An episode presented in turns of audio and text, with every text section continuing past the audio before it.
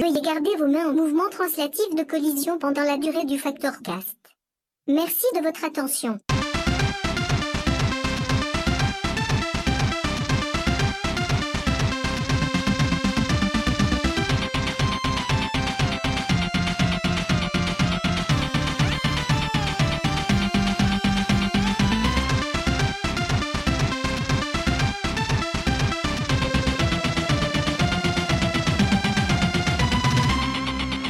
Bonsoir à toutes et à tous et bienvenue dans le numéro 6 de ce Factorcast, le podcast du site web Fractor News, le seul site francophone de jeux vidéo où quand une bande de filles nous appelle depuis le rooftop et qu'on est en train de jouer à la Nintendo Switch, on préfère soit leur demander de venir se caler devant la grosse télé, soit laisser la Nintendo Switch et les rejoindre sur le rooftop pour boire des bières. Avouez que c'est quand même beaucoup plus logique. Je suis ce soir avec euh, Frère Toc. Salut Frère Toc. Salut. Je suis avec Mini Blob. Comment vas-tu? Salut, ça va et toi? Et je suis avec le taulier Nico. Salut et je suis aussi avec, à nouveau, une fois n'est pas coutume, euh, pour ce numéro, je suis avec Kimo, euh, que les lecteurs connaissent, les lecteurs aguerris de Factor News connaissent bien. Je vais quand même lui demander de se présenter vite fait pour la forme. Alors, comment ça va, Kimo? Qui es-tu? Euh, Salut, bah, je m'appelle Kimo et je suis rédacteur sur Factor News depuis, depuis quelques années maintenant. Voilà. Voilà, et d'ailleurs, dernièrement, tu as pondu le test de Virginia, c'est ça? Bah là, le dernier test que j'ai fait, c'est Shadow Warrior, mais je suis assez euh, producteur. Shadow Warrior 2, ouais, effectivement. Ouais, c'est euh... Ah, en ce moment, tu es productif, ça fait plaisir, euh, Kimo. Ça fait plaisir de t'avoir avec nous ce soir. Euh, D'ailleurs, je vais aborder le sujet. vous qui nous écoutez depuis déjà 6 numéros, vous le savez, le Factor Cast est un podcast de jeux vidéo qui adore parler d'autre chose que le jeu vidéo. Alors, pour ce numéro, on s'est dit, essayons de faire les deux. On va parler de JV et on va parler, voyons voir, bah, de, de cinéma par exemple.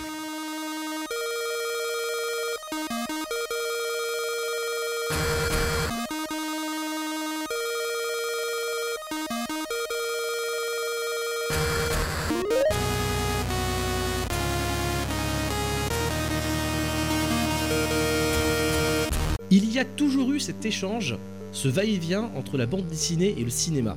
Mais je crois que si l'on pousse cette analogie trop loin, si on ne voit les bandes dessinées qu'à travers leur rapport au film, on ne se retrouvera au mieux qu'avec des films qui ne bougent pas. Cette phrase, c'est Alan Moore qui l'a prononcée dans une interview avec le magazine AV Club en 2001. Alan Moore, l'auteur de bande dessinée à qui l'on doit La Ligue des Gentlemen Extraordinaires, From Hell, Fait pour Vendetta ou bien Watchmen qui ont chacun été adaptés au cinéma et dont les films ont été répudiés par Alan Moore. Une sorte d'ermite fantasque, c'est un personnage, hein, ce mec, euh, qui fait pas de compromis sur son œuvre et qui n'a eu de cesse de répéter que euh, ses œuvres de papier ne sont de toute façon pas transposables au cinéma parce que ce ne sont pas des films, ce sont des bandes dessinées. Alors forcément, quand on connaît le point de vue d'Alan Moore sur les relations entre le 7e et le 9e art, une question s'impose à nous autres, factoriens épris du 11e art. Qu'est-ce que Shigeru Miyamoto pense sincèrement de Super Mario Bros, le film avec Bob Hoskins et Denis Hopper dans le rôle de Bowser? Voilà. Alors plus sérieusement, plus sérieusement, si des gens comme Alan Moore se sont inquiétés de voir les comics ressembler de plus en plus à des films, on peut également s'inquiéter de voir les jeux vidéo suivre un même sentier. Alors, jouons-nous de plus en plus à des films déguisés qui nous demandent d'appuyer sur quelques boutons de temps en temps sans réelle interactivité Ou alors, ne fait-on pas un raccourci facile? Quand on dit ça, euh, tels ces critiques de cinéma français qui, pris d'ennui devant un film d'action à spectacle, iront un peu rapidement dire qu'il ressemble à un jeu vidéo N'est-ce pas François Forestier du Télécinéops qui écrit des bouquins sur les pratiques sexuelles déviantes des présidents US qui m'ont valu de me faire humilier à la pause repas de la rédaction de censuré.fr par mon éditrice consternée de me voir citer des plumitifs aussi peu scrupuleux que toi. As-tu seulement joué à autre chose que Wii Sport dans ta vie? Et puis, merde, depuis de quoi parle-t-on au juste? Quand on dit qu'un jeu ressemble à un film ou qu'un film ressemble à un jeu vidéo On parle de photoréalisme? On parle de linéarité Du mode de narration? D'émotion peut-être. Pour citer un mec qui fait des jeux vidéo avec de l'émotion et à qui on a donné la Légion d'honneur exprès pour ça, je ne cite personne, vous savez très bien de qui je parle.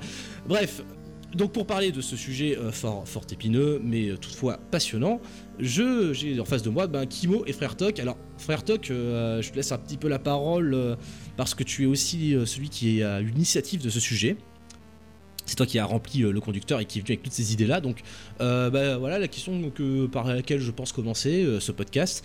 Bah, quand on dit qu'un jeu ressemble à un film, à ton avis, à quoi on parle, de quoi on parle précisément? À quoi les gens font référence quand ils emploient cette formule? Alors, on va de toute façon y revenir longuement dans ce podcast, mais c'est surtout sur des gros jeux qui empruntent beaucoup d'éléments de mise en scène, voire des éléments plutôt graphiques carrément des acteurs, euh, des, grands noms à la bande son, des choses comme ça.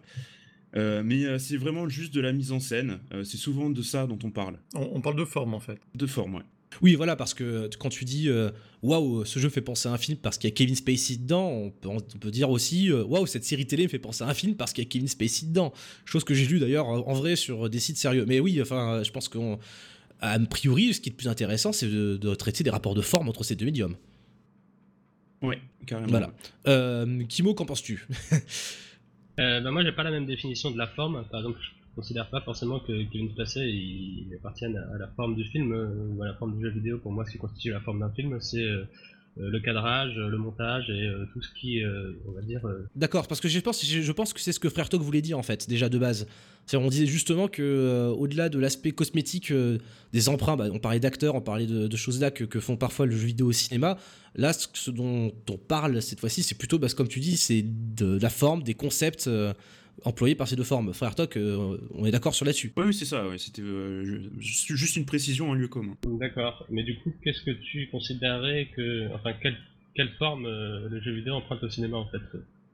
Bah, il y en a, il y en a beaucoup. euh, Il y en a, il y a dans tous les genres. Il y a eu des FPS, il y a eu des RPG euh, comme Mass Effect pour pour en, pour en citer un. Euh, Il y a eu énormément de, de genres divers et variés. On peut même parler des. euh, je- je- je- encore une fois, c'est c'est une, une énumération. Mais il y a eu les jeux à FMV qui utilisaient des vrais acteurs, qui, étaient simplement des bouts de vidéo. Enfin bref, euh, il y a, beaucoup. Le lien entre jeux vidéo et cinéma, il est facile à faire. Vraiment très facile. C'est justement de, de ça dont on va parler euh, aujourd'hui. Et si, mais s'il est facile, euh, précisément, euh, n'en est-il pas un peu abusif, abusif? Et là, c'est peut-être Kimo qui va répondre un peu plus euh, sur ça. Voilà, Je pose la question à tout le monde. Hein. Je veux dire, Nico, Mini Blob, vous êtes présents ce soir. euh, votre avis m'intéresse également. Euh, mais de, de toute façon, non, mais euh, pour moi, par exemple, euh, si euh, effectivement il y a des parallèles qu'on peut faire, tout simplement parce que c'est de l'image, on va dire.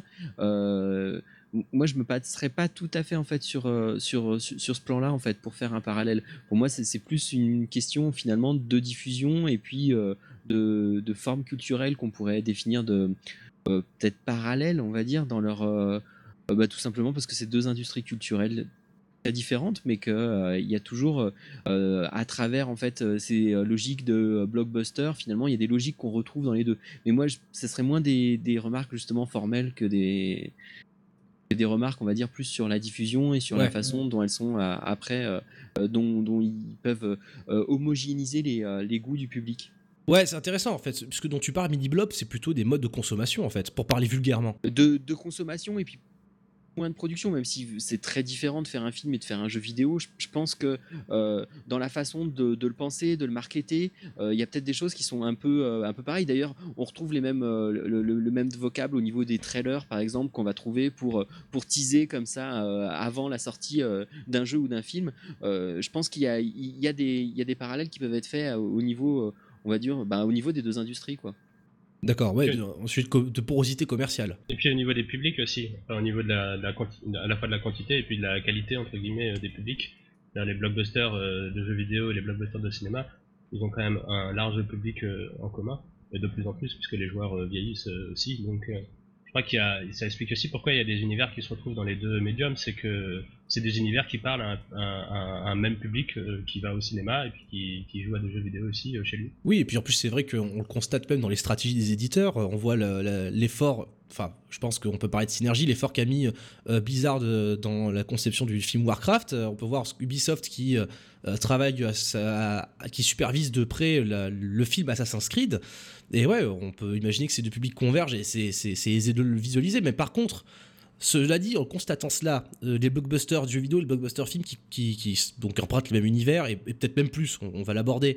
Mais peut-être qu'il y a justement ce problème où on va commencer à se dire, mais euh, si les blockbusters de l'un ressemblent aux blockbusters de l'autre, quelle est la différence entre aller en salle ou me choper un jeu? Je vais vivre une expérience euh, très similaire en fait, non? Bah, tu vas peut-être retrouver des univers similaires, mais les expériences vont pas être similaires. Il va y avoir des expériences similaires parce que je pense que à la fois euh, le blockbuster de cinéma et le blockbuster de jeux vidéo euh, a en ce moment il y a une esthétique du blockbuster qui est l'esthétique de l'immersion. Donc on va retrouver des dispositifs d'immersion qui parfois à mon avis vont être communs aux deux médiums, Mhm. et qui vont être aussi spécifiques. Il y a des procédés d'immersion dans le jeu vidéo que tu vas pas pouvoir faire dans le cinéma Alors, et vice versa. Tu parles de procédés narratifs, de représentation euh, quand tu dis Non, immersion des procédés, euh, des procédés, euh, je dirais pas narratifs parce que je parlerai même pas de narration, je parlerai là de, de plutôt de procédés sensation. C'est comment on va faire ressentir Ouais. une immersion au spectateur. Donc, euh, il suffit de regarder Call of Duty, c'est-à-dire un FPS avec euh, effectivement beaucoup d'action, euh, des explosions. Après, il faudrait plutôt parler d'image et de, de ce qu'on met dans l'image, mais quand tu vois euh, Gravity qui était un film en 3D, euh, filmé avec beaucoup d'effets Oui, vraiment physiques, c'est-à-dire le but c'est vraiment de, de quasiment de, de, de faire en sorte que le spectateur soit euh, complètement immergé euh, dans l'action, Oui. immergé dans, dans les films, et je pense que c'est un dispositif euh, technique euh, qu'on retrouve euh, beaucoup dans les blockbusters, que ce soit de cinéma ou de jeux vidéo. C'est pour ça qu'à mon avis, il y a des dispositifs qui sont communs aux deux. Et les univers qui sont communs aux deux, ça doit, ça, à mon avis, c'est Oui. une question de public similaire que de que d'esthétique similaire. Oui, d'ailleurs, tu cites, tu cites Call of Duty. euh, Si je puis me permettre, une, un petit rappel historique euh, qui me paraît pertinent. Euh, le, les- le Call of Duty et donc les jeux principaux Call of Duty sont développés par Infinity Ward, euh, qui, euh, si je ne m'abuse, sont composés de membres d'un studio qui s'appelait 2015 2015. et qui avait ouais. développé Medal of Honor, débarquement allié, qui euh, donc Medal of Honor sorti en 2002, je crois, ou 2001, qui lui-même était très fortement inspiré de Il faut sauver le soldat de Steven Spielberg. Et la comparaison s'arrête pas là, puisque l'éditeur de, de Medal of Honor, débarquement allié du jeu de 2015, euh, Mhm. c'est euh, DreamWorks, la société de Steven Spielberg, qui était une société multimédia, c'est un truc un peu nouveau à l'époque, puisqu'elle voulait aussi bien être présente dans le secteur du jeu vidéo que dans le secteur du cinéma. Et, Euh, euh, T'es sûr que c'est pas Electronic Arts à l'époque? Il y a eu Euh. Electronic Arts, mais Dream- DreamWorks euh, était, euh, a été. euh, Ils ont été producteurs, je C'est- pense. C'était l'impulsion en fait. Ouais, oui, Electronic Arts co-éditait le jeu. Alors je, je, pas, je sais pas comment les flux d'argent ou additionnels se sont produits, mais il me semble bien que même le premier Medal of Honor était direct une initiative donc euh, des cadres de, Dream- de- de DreamWorks qui venaient du divertissement euh, bah, cinéma pour, euh, bah, j'imagine déjà lancer ce, ce début de porosité qui, qui aujourd'hui est assez flagrant. Quoi. On le voit, de- on le voit tous les jours. On le disait à l'instant. Alors on va pas citer tous les jeux, tous les films parce que bon, parler de cinéma, ça serait peut-être un peu ça. euh, Aller s'éloigner un peu du sujet si on parle vraiment des, des films en tant que tels, mais il y en a un, Mhm. un- un sacré paquet qui ont hérité justement de, de ces procédés d'immersion qui, ben, mine de rien, étaient dépoussiérés par du jeu vidéo qui lui-même essayait de reproduire des techniques cinématographiques. Donc, euh, vous voyez, Et, Et, si, je euh, pourrais, si je pouvais juste rajouter un truc, c'est que ces procédés d'immersion, c'est-à-dire, c'est vraiment, pour moi, je qualifierais des procédés de toute puissance sur le spectateur, c'est-à-dire qu'on met le spectateur dans, un, dans, un, dans une position où il va, entre guillemets, subir, ou en tout cas, euh, il va être à la merci de, de, de la toute puissance de l'image. À mon avis, c'est pas euh, uniquement présent euh, enfin, dans le cinéma et dans le jeu vidéo, hein. c'est-à-dire, c'est des choses qu'on trouve aussi dans l'art contemporain. Oui. ou- ou dans d'autres- C'est-à-dire, c'est une esthétique qui, a la- qui, est, qui est très à la mode, c'est c'est des esthétiques qui sont. Qui sont pas exclusives, euh, qui sont pas exclusives à mon avis au cinéma, aux jeux vidéo et du coup, on va dire aux objets culturels populaires. Ok, alors attends, arrête-moi si tu me, si, si je m'avance trop loin, mais euh, tu dis c'est une esthétique qui euh, est, envahit le, spectateur, enfin le, le. Euh, ce qui- qui- Est-ce qu'on pourrait dire que c'est une esthétique qui le prive de son, de comment dire, qui le prive de son agencement sur le monde, Ça dépend ce qu'on appelle agencement sur le monde. Disons l'interactivité C'est à ça que je pense en fait. euh, disons que c'est des objets qui, euh, qui font que effectivement il n'existe rien d'autre que la représentation. Enfin, encore une fois, ça va être complètement imprécis, mais on, peut, on pourrait, on pourrait faire cette hypothèse que ce sont des objets dont, dont le but est de, de, effectivement sidérer ou euh, ravir euh, Mm. le- le public, c'est-à-dire que l'espace, euh, la durée de la, pendant la durée de la représentation, il n'y a que le film qui produit un effet sur le spectateur, et le spectateur oublie euh, ce qu'il y a autour. Après, c'est un peu réducteur comme euh, je voudrais pas avoir l'air trop péjoratif parce que c'est aussi des esthétiques qui sont. Oui, voilà, bien sûr, mais c'est pas une question de juger globalement de ce genre d'esthétique, hein, parce que bon, on, on, on- on serait plus là, on ferait un podcast sur France Culture, quoi. Mais, euh, mais en fait, là où je voulais un peu t'attraper sur un lieu commun, c'était sur euh, bah, l'idée que en, en, priv- en priver le joueur de son. Comment dire Le sidérer avec quelque chose, ça, me paraît le priver de sa capacité à intervenir, en fait, euh, soit intellectuellement ou d'un point de vue gameplay. Et là où je veux revenir, c'est qu'un reproche récurrent qu'on fait à Call of Duty et à d'autres jeux qui euh, disent cinématographiques, euh, ou les blockbusters, etc., sur Internet, c'est bah, qu'ils soient pas justement, qu'ils manquent d'interactivité. On dit, bah, ces films-là, ces jeux-là, excuse-moi, lapsus, euh, c'est tu es sur des rails, tu vois des trucs péter autour de toi, tu contrôles pas grand-chose et c'est du spectacle, du spectacle, de la sidération. Alors, frère Tox, c'est là que je me tourne vers toi, euh, je sais pas si tu ressens la même chose dans les débats, les discussions classiques sur euh, jeux vidéo, cinéma, si tu ressens un petit peu cette question de l'interactivité ou plutôt de son absence. Bah, C'est que souvent, en fait, le- quand le parallèle entre jeu vidéo et cinéma est fait, euh, c'est pour, ça dessert le jeu vidéo plus qu'autre chose. Euh, c'est euh, c'est quelque chose qui revient dans les critiques, justement, euh, comme tu disais, euh, le fait que le jeu prenne euh, la main plus que le joueur. Ouais. Enfin, je sais pas si c'est assez clair, mais Et, et du coup, c'est vrai que c'est souvent ce parallèle est fait, est fait pour critiquer un jeu. Quand on dit que euh, Call of Duty c'est chiant parce que c'est comme du cinéma, c'est chiant parce que quand on joue à un jeu vidéo, on a envie de jouer, on n'a pas envie de le Oui, regarder et- tout le temps. Je, je pense même, on- même en allant plus loin, on a redit, euh, je sais pas qui a commencé, si c'est l'éditeur ou les, les joueurs, euh, à propos de The Order 1886 sur euh, PlayStation 4. euh, Mm. Il a été dit que c'est une expérience cinématique. Et on a dit, ah, ça veut dire que le jeu dure deux heures, ou un truc dans le genre. Ou euh, il y avait beaucoup de griefs Ce qui qui, était moins le Ce cas. ce qui était vrai, ouais. C'était vrai, ouais. Ah oui, voilà, non, non, mais c'est intéressant parce qu'on a essayé de résumer ça. Je sais pas qui c'était un- un- si c'était une ironie de la part des, des, des- des- des testeurs ou si c'était un, un point revendiqué par les développeurs de dire c'est un jeu- une expérience cinématique. Parce que bon, il y a des jeux qui sont, sont courts, qui, disons peut-être se consomment un petit peu plus comme se consommerait une œuvre de fiction euh, vi- audiovisuelle, mais pour autant, c'est pas grave s'ils sont euh, euh, cinématiques entre guillemets. Est-ce que c'est péjoratif de dire qu'un film ressemble, qu'un jeu vidéo ressemble à un film? Bah, Actuellement, je pense que oui. C'est souvent, comme je, me le répète encore une fois, mais quand on parle de, cinématique dans un jeu, c'est souvent mal vu. Enfin même, même tout, tout ça arrive à tout le monde de se taper une cinématique qui s'éternisait, qui durait dans le temps, et qu'on avait juste envie de zapper, que c'était pas possible. Et, euh, et c'est c'est chiant parce qu'on a envie de passer à la suite, de, de jouer. Euh, Kimo, je pense que tu es du même avis. En fait, moi j'ai plutôt envie de dire euh, qu'est-ce que ça signifie qu'un jeu vidéo ressemble à un film? Est-ce que ça veut dire qu'il y a beaucoup de cinématiques? Est-ce que ça veut dire qu'il y a un univers euh, narratif euh, très présent? Est-ce que ça veut dire qu'il y a Kevin Spacey? Est-ce que, Non. est-ce que ça veut dire qu'il y a Kevin Spacey? Ouais, ça veut dire que ça veut dire qu'il y, a des- il y a des outils qui sont utilisés dans le théâtre et dans le, et dans le cinéma qui y sont présents. Alors, pas- forcément en fait, parce que quand on parle de, de, euh, de cinéma et de jeux vidéo, on parle aussi de techniques euh, de cinéma qui sont imitées dans le jeu vidéo, euh, que ce soit les travelling, euh, un certain sens du montage ou des choses comme ça, les bandes son aussi. Est-ce qu'elles sont présentes dans le jeu lui-même ou est-ce qu'elles sont. C'est-à-dire, est-ce que finalement, quand on dit qu'un jeu vidéo ressemble trop à un film, c'est parce qu'il a trop de cinématiques tout simplement? C'est-à-dire, est-ce qu'il a trop de. Que dans ce cas, c'est le jeu qui est en question ou la narration euh, qui encadre le jeu qui est Bah, problématique Justement, ouais. c'est plutôt, je pense, une question de narration. Tu as mis le doigt sur quelque chose qui est intéressant. Euh, le jeu narratif par excellence qu'on a rapproché euh, le plus du cinéma et le plus tôt, euh, c'est Metal Gear Solid, euh, qui, le, Mhm. dès le premier, il y, a- il y a beaucoup de, de- de scènes, de films qui sont reprises. Euh, ne serait-ce que euh, l'exemple qui me vient le, le- le plus en tête, c'est euh, la, la scène dans Metal Gear Solid 1 où euh, on voit euh, Snake marcher dans une bouche d'aération qui était une sorte de référence à Piège de cristal où il y avait euh, John McClane qui faisait la même chose. Oui, euh, ça n'est qu'un exemple parmi tant d'autres. hein. Voilà, il y a- c'est ça, il y en a plein, c'est juste pour, euh, pour euh, Mais disons que s'il crée le lien du coup de Metal Gear avec le cinéma, euh, pour moi c'est pas tant les références au film, parce que tu peux faire une référence à un film pendant une phase de gameplay, l'un n'empêche pas l'autre. Tu peux faire une référence à un film dans un livre, tu peux faire une référence à un Ouais. film dans n'importe quelle forme autre que le cinéma.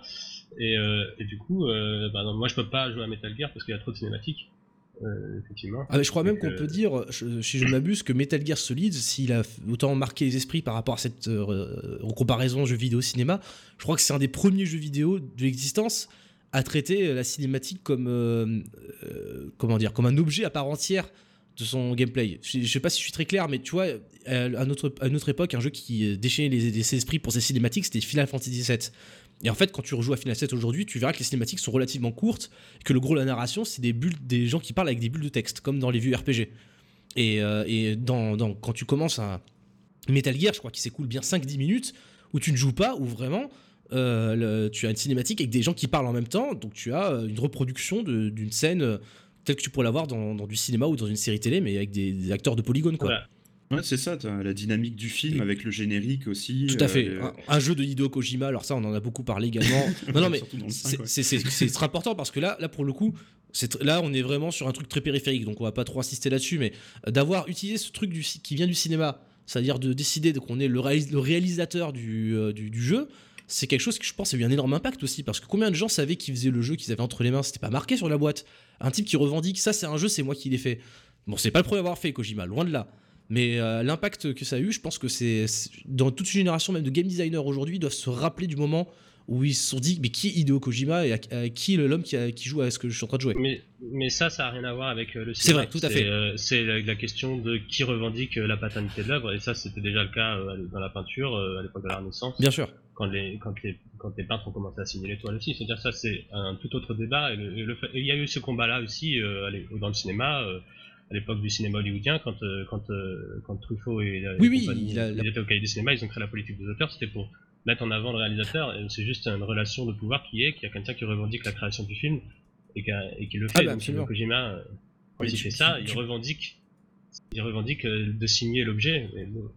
Ah oui, Ah, non, mais tu, tu peux ouais. pas tu peux pas nier que c'est quand même un, un code cinématographique emprunté volontairement. C'est-à-dire c'est pas euh, genre euh, juste pour signer l'œuvre. C'est quelque chose qui, euh, qui fait référence directement au cinéma. Et il, le dit lui-même dans les interviews qu'il s'inspire de, de tel film, de tel machin. De Et tel sans livre. doute, mais ça, là on parle que d'Hideo Kojima du coup. euh. Ah oui, Ouais, voilà, mais Peut-être qu'Hideo Kojima, mais quand il fait ça, il, ne fait pas, il ne fait pas que revendiquer le fait qu'il fait comme au cinéma, sinon il pourrait mettre un réalisateur fictif. Je veux dire, il, il signe aussi son. Enfin, on ne pourra pas dire qu'il signe pas. Il signe peut-être à la manière du cinéma, parce qu'il considère que c'est euh, son modèle, mais il le signe quand même à la manière d'un réalisateur, ce qui signifie bien qu'il impose euh, sa marque de créateur sur le Ah oui, non, mais de toute façon, tu as tout à fait raison, Kimo. Après, c'est vrai que c'est un tout autre débat. Moi, je voulais juste euh, je, rapprocher le fait que euh, dans le contexte du début de Metal Gear Solid, en fait, tout est exposé euh, d'une manière qui, qui est directement tirée d'une manière cinématographique de montrer bah, les acteurs, etc. Chose qui se faisait pas trop à l'époque dans le jeu vidéo. Après, bien sûr, l'enjeu est plus important que de simplement imiter le film. Ça, je suis d'accord. À la sortie de Metal Gear Solid 2, il y avait le fameux truc de la cinématique de 40 minutes, où on pouvait sauvegarder au milieu même. Je me rappelle, Mhm. il y avait, c'était incroyable, on n'avait jamais, ça existait peut-être avant, j'en sais rien, mais en tout cas, c'était un des trucs incroyables de Metal Gear Solid 2, c'est que tu avais une cinématique de 40 minutes à un moment. Et voilà. Et d'ailleurs, euh, record qui a été euh, tristement battu par Metal Gear Solid 4. Oui, ou avec la, la, la, la- la manette qui se mettait en pause d'ailleurs, si tu laissais, euh, Ouais, si tu laissais tourner. La manette de, de mais- 3 qui avait plus de batterie. Voilà. Mais ce qui est génial avec euh, Kojima, c'est que de toute façon, c'est un mec qui aime bien faire chier les joueurs. Enfin, on ne va pas croire que le début de Phantom Pain où tu le rampes pendant 20 minutes dans un hôpital, c'est du jeu, mais c'est, enfin, ah oui, oui, non, mais c'est- déjà un cas atypique, euh, donc c'est, bien sûr. Donc euh, il faut aussi prendre ça en ligne de compte. Il a toujours été très malin euh, par rapport au code euh, à la fois du cinéma et du jeu vidéo. Mm, tout à fait. Oui, c'est c'est aussi, je pense, qui fait qu'encore aujourd'hui, on le cite souvent en exemple, alors que Metal Gear Solid 1 est sorti euh, il y a plus de, euh, plus de, enfin un peu moins de 20 ans, quoi. C'est, ça nous rajeunit pas, le premier en tout cas. Oh et euh, voilà. Et qu'est-ce que je voulais ajouter à ce sujet euh, euh, on- euh, J'ai oublié, c'est pas grave. Euh, en tout cas, il me semble, c'est pour revenir un peu sur ce qu'on disait sur la cinématique, c'est que passer un petit peu cette époque où euh, la cinématique était quelque chose de, nouveau, du moins quelque chose qui était apparemment apprécié à l'époque de Metal Gear 1, c'était peut-être un truc qui me faisait même que le jeu était vendeur. Il me semble qu'aujourd'hui, on est justement à un stade où, comme on disait, frère Toc, les jeux vidéo comparés au cinéma le sont souvent de manière défavorable, ou du moins péjorative, et euh, on, on va dire d'un jeu qui a des cinématiques que euh, ah ouais quand même euh, c'est pas forcément super bien. Et il y a des développeurs qui essaient de faire de la post cinématique et de changer de mode de narration pour peut-être trouver quelque chose de plus spécifique. Genre est-ce qu'on a un complexe d'infériorité euh, comme un peu comme euh, l'évoque Alan Moore quand il- que j'ai cité euh, en début de ce podcast? Est-ce que euh, finalement on voudrait que les jeux vidéo soient plus des jeux vidéo ou plus autre chose que du cinéma? Euh, c'est Frère Toc qui doit répondre. pardon je, je- je vous laisse euh, je- la main à celui qui veut. Frère Todd par exemple Euh, attends, que je me remette le, le truc. Euh... Faudra couper. on va couper euh, ok Non, non, non, non, non, c'est bon. euh, le- la, la fin de ta phrase, c'était quoi? Bah Euh, synthétiquement, est-ce que euh, avec tout le- la mauvaise presse qu'ont les cinématiques, etc., est-ce qu'on on n'est pas en train de- d'essayer de faire des jeux vidéo plus jeux vidéo et moins cinéma entre guillemets? Je peux essayer de répondre si vous voulez. Nico, euh, ah bah vas-y, Nico. Ouais, j'ai l'impression que ces dernières années, euh, on- les, les game designers ont essayé justement de, euh, de dépasser un petit peu la cinématique non interactive. Euh, je pense par exemple à, à Bioshock, euh, à System Shock aussi, me semble-t-il. oui, qui emprunte d'ailleurs des méthodes voilà. que Half-Life avait aussi, euh, Half-Life 2, je pense particulièrement, avait également développé. Oui, c'est-à-dire les, les journaux audio. Euh, ah, je pensais pas au journaux audio. Ah, je pensais aussi à la narration euh, gameplay où tu joues en même temps en fait. Ouais, le- les journaux audio, ce qui a été intéressant, c'est que euh, ce qui était euh, auparavant euh, raconté dans des cutscenes, euh, maintenant, voilà, c'est tu, tu le mets ou tu le mets pas, et tu peux continuer à jouer. Tu as la narration environnementale et en plus, voilà, un petit son qui explique ce qui s'est passé dans la pièce. Par oui, exemple. voilà, enfin, il y, a- il y a beaucoup de. Pardon ça, ça peut avoir aussi des gros soucis quand même, hein, parce que justement pour revenir à Metal Gear euh, le, le 5, euh, vu que c'est tout en cassette, et euh, si jamais Oui, en voilà, plus... faut pas le euh, faire trop. Oui, alors, Ouais, voilà, non, parce qu'en plus, t'as des gens qui te parlent en même temps. t'as- t'as de la- Alors, pour remettre dans le des fois, contexte- ça peut être un Pour bordel. remettre dans le contexte quand du mini-blob, euh, ce que les audiologues de Metal Gear Solid 5 sont des cassettes que, avec, avec lesquelles tu pars en mission. T'as t'as- t'as ton Walkman avec des cassettes en fait. Voilà. Ouais, tu peux en trouver, tu peux. euh, et t'as t'as de plus en plus de cassettes et t'as de plus en plus de- d'explications audio, effectivement. Sauf que. Et là où je suis d'accord, c'est que ça peut être très bien intégré et euh, tu peux avoir, prendre plaisir à les écouter. Bioshock, c'est un, un- un bon exemple parce que ça approfondit vraiment le- le- l'expérience. Euh, Autant, euh, effectivement, des fois, si, ça, si t'as ça, plus des gens qui parlent, plus un petit peu de bordel et quelques fusillades ou je sais pas quoi, ça, ça peut Ah, devenir quand même. Ouais, assez puis même euh, comme toutes les formes de narration, ça peut être abusé, ça peut être mal fait, devenir indigent. Enfin, je pense, tu me Ah, parles de ouais. Bioshock, moi j'ai un exemple bien en tête de Bioshock qui fait ça relativement bien, mais je me rappelle d'un passage. T'as un mur de glace, t'as une cassette, la cassette c'est le technicien du, euh, de la plomberie qui fait Oh peu cher, c'est une béton ces glaces, euh, si seulement il y avait du feu pour faire fondre de la glace, ça m'aiderait j'aime bien. Tu vois. Coup de bol, tu trouves un pouvoir Ouais, de bon, feu, c'est tu fais plus ou fondre moins la bien glace. fait, non mais attends, sans déconner, c'est c'est bon. Outre le fait que expliquer aux gens que le feu fait fondre la glace, c'est un peu limite insultant. euh, mais le coup de la cassette abandonnée, enfin d'un point de vue euh, in- intradigétique, ça n'a pas de sens quoi. Et pourquoi le mec il, Mm. il- il dit ça dans, dans son magnéto, après il jette la cassette, il la pose à côté du mur de glace et puis il, il se barre faire la fête quoi. C'est- Voilà, c'est Mais ça. bon, mais- Et là, tu as dit quelque chose qui était intéressant, par exemple, et je je trouve que c'est vraiment ça euh, la question, c'est c'est à parler de dispositifs narratifs dont on finit par abuser. Donc ça, ça peut être les cinématiques, ça peut être le texte, ça peut être les audios. En fait, Mhm. euh, ça c'est pas tant en rapport avec la question euh, du, du cinéma, c'est juste que le jeu vidéo est de plus en plus Mhm. narratif. Ça, c'est- très en lien avec le cinéma. Enfin, le jeu vidéo et le cinéma sont des formes qui, dont euh, on va dire les formes culturelles les plus visibles, parce qu'encore une fois, là on parle vraiment d'une toute petite portion de la production euh, du jeu Mhm. vidéo. Donc les formes les plus visibles sont basées sur un modèle narratif. Donc exactement comme le cinéma, c'est-à-dire qu'il a existé un cinéma non narratif, il existe toujours un cinéma non narratif, mais il est quand même confidentiel. Et du, du coup, le- la question du jeu vidéo, c'est euh, comment, qu'est-ce qu'on fait de cette narration, quelle forme on développe pour les narrations, et donc là, il peut aller piocher à droite à gauche. Il- On a eu, on a eu aussi des jeux avec des tonnes et des tonnes de, journal textu- de journaux textuels, il y en a encore plein, des, des audio-journaux, Oui. etc. Et la Euh, cinématique, Deus pour moi, Ex c'est 3 par exemple récemment où euh, en fait si jamais tu veux vraiment apprendre dans euh, ton univers il faut que tu euh, lises plein de trucs sinon euh, ça oui voilà, Dishonored euh, aussi. Je pense que Dishonored c'est un jeu vachement basé sur la lecture aussi. euh, exact Voilà. ouais. Euh, c'est très Mm. intéressant ce que tu dis, Kimo, parce que, en fait, là, si je te suis bien, ce que tu es en train de dire, c'est que contrairement à une idée que je, qui peut être un peu vue euh, sur, euh, dans la critique vidéoludique, la cinématique n'est pas un mauvais mode narratif en soi. Il n'y a rien qui est mauvais en soi. Voilà, enfin, mais on- euh, ceci, je crois bien. Ah non, mal, bien mais- sûr, mais ce que je veux dire, c'est que un truc- un- un- il me semble qu'un point critique que certains soulèvent, je- malheureusement, je n'ai pas exemple à citer, pardonnez-moi, c'est de dire, bah, la cinématique, c'est, ça vient du cinéma, du coup, euh, c'est pas vraiment du jeu vidéo, c'est pas cachère, donc. euh, La cinématique, ça vient pas du cinéma, c'est débile. La cinématique, c'est une création du jeu vidéo. Il y a que le jeu vidéo qui a une des séquences de gameplay entrecoupées d'une cinématique. Le cinéma, ça, ça n'existe pas. Après, comme le jeu vidéo utilise l'image animée, bah forcément, il emprunte à des euh, médias qui ont travaillé l'image animée depuis Ah oui. longtemps. Si le, jeu, si le jeu vidéo était de l'image fixe, il emprunterait à des médias qui ont fait de l'image fixe. il y, a- y des jeux vidéo en image fixe, même en image fixe successive. Et on, et on ne dit pas euh, que c'est. Mais comme je, comme, comme, bon, comme je l'ai déjà dit avant, Ouais. mais bon, peu importe, ça sera coupé. Euh, par exemple, les, les, les, les- avant les RPG qui étaient en- entièrement en texte, on n'était pas inquiet de savoir si la littérature, euh, si, si le jeu vidéo empruntait trop à la littérature. Enfin, c'est des, c'est des questions qui sont vraiment étranges parce que le jeu vidéo, c'est, peut utiliser absolument tout ce qu'il veut pour faire un jeu vidéo. S'il décide d'utiliser la cinématique, si David Cage décide de faire un jeu vidéo entièrement cinématique, très bien, qu'il, le fasse, c'est très bien. Il y en a, il y en a qui savent faire. En fait, David Cage, euh, c'est ce qu'il essaye de faire, euh, dans, dans ses discours en tout cas, c'est euh, de dépasser, euh, là encore, la cinématique euh, en apportant de l'interactivité. Oui, c'est la ce- mauvaise interactivité. Alors mais, attends, euh, ouais, voilà, c'est, c'est- David Cage, c'est encore un- tout un débat parce que lui aussi, il, a- il est souvent décrié et euh, je, je trouve, que- enfin, c'est peut-être un sophisme, hein, comme tu, tu, tu le fais remarquer, Kimo, mais souvent on va dire. Oh là là, euh, les jeux vidéo devraient peut-être au moins s'inspirer du cinéma. Alors euh, effectivement, euh, moi j'ai aussi tendance à être d'accord avec toi et à trouver que c'est euh, bah, finalement que c'est passé à côté du sujet euh, parce que bon, euh, on, fait ce qu'on veut, on, innove avec les formes qu'on a envie de- d'emprunter. Mais voilà, quand on dit David Cage, euh, tes jeux, c'est pas assez des jeux, bah, peut-être qu'on est sur une dérive formaliste un petit peu euh, critiquable, ou est-ce qu'au contraire, on, voilà. Ce qu'on peut regretter, c'est qu'effectivement, c'est comme, c'est comme dans tous les médias, en fait, au bout d'un moment, il y, a une, euh, il y a une forme qui devient euh, trop automatique et qui devient euh, envahissante pour les, pour les consommateurs, Mhm. euh, comme pour les créateurs, c'est-à-dire que les créateurs, ils sont esclaves de- des cinématiques parce que c'est ce qu'ils ont appris à faire, parce que c'est la forme dominante, etc. Et, et les gens sont gavés aussi d'en avoir, donc c'est tout. Il y a, comme, toi, comme tu l'as dit toi-même, à une époque, Final Fantasy VII, ça nous est rêvé à cause des cinématiques. Les premiers Metal Gear Solid, euh, on était effarés euh, de voir qu'un jeu vidéo, il pouvait euh, mettre autant de narration, euh, des personnages euh, qui étaient développés, etc. Sauf qu'aujourd'hui, comme tout le monde essaye de faire, comme tout le monde y va de sa cinématique, de son histoire, de son émotion, de son machin, effectivement, on peut en avoir un peu marre. Mais euh, genre, euh, peut-être que dans 3 ans ou dans 4 ans, il y aura que des jeux avec des gens qui marchent et, des, des- et plus de cinématiques, et que quelqu'un fera des cinématiques, on trouvera ça Ouais, génial. voilà, les tendances, Et du- exactement. euh. Euh, Nico, tu voulais ajouter autre chose? Euh, je me souviens plus. Enchaîne. Ah mince, désolé.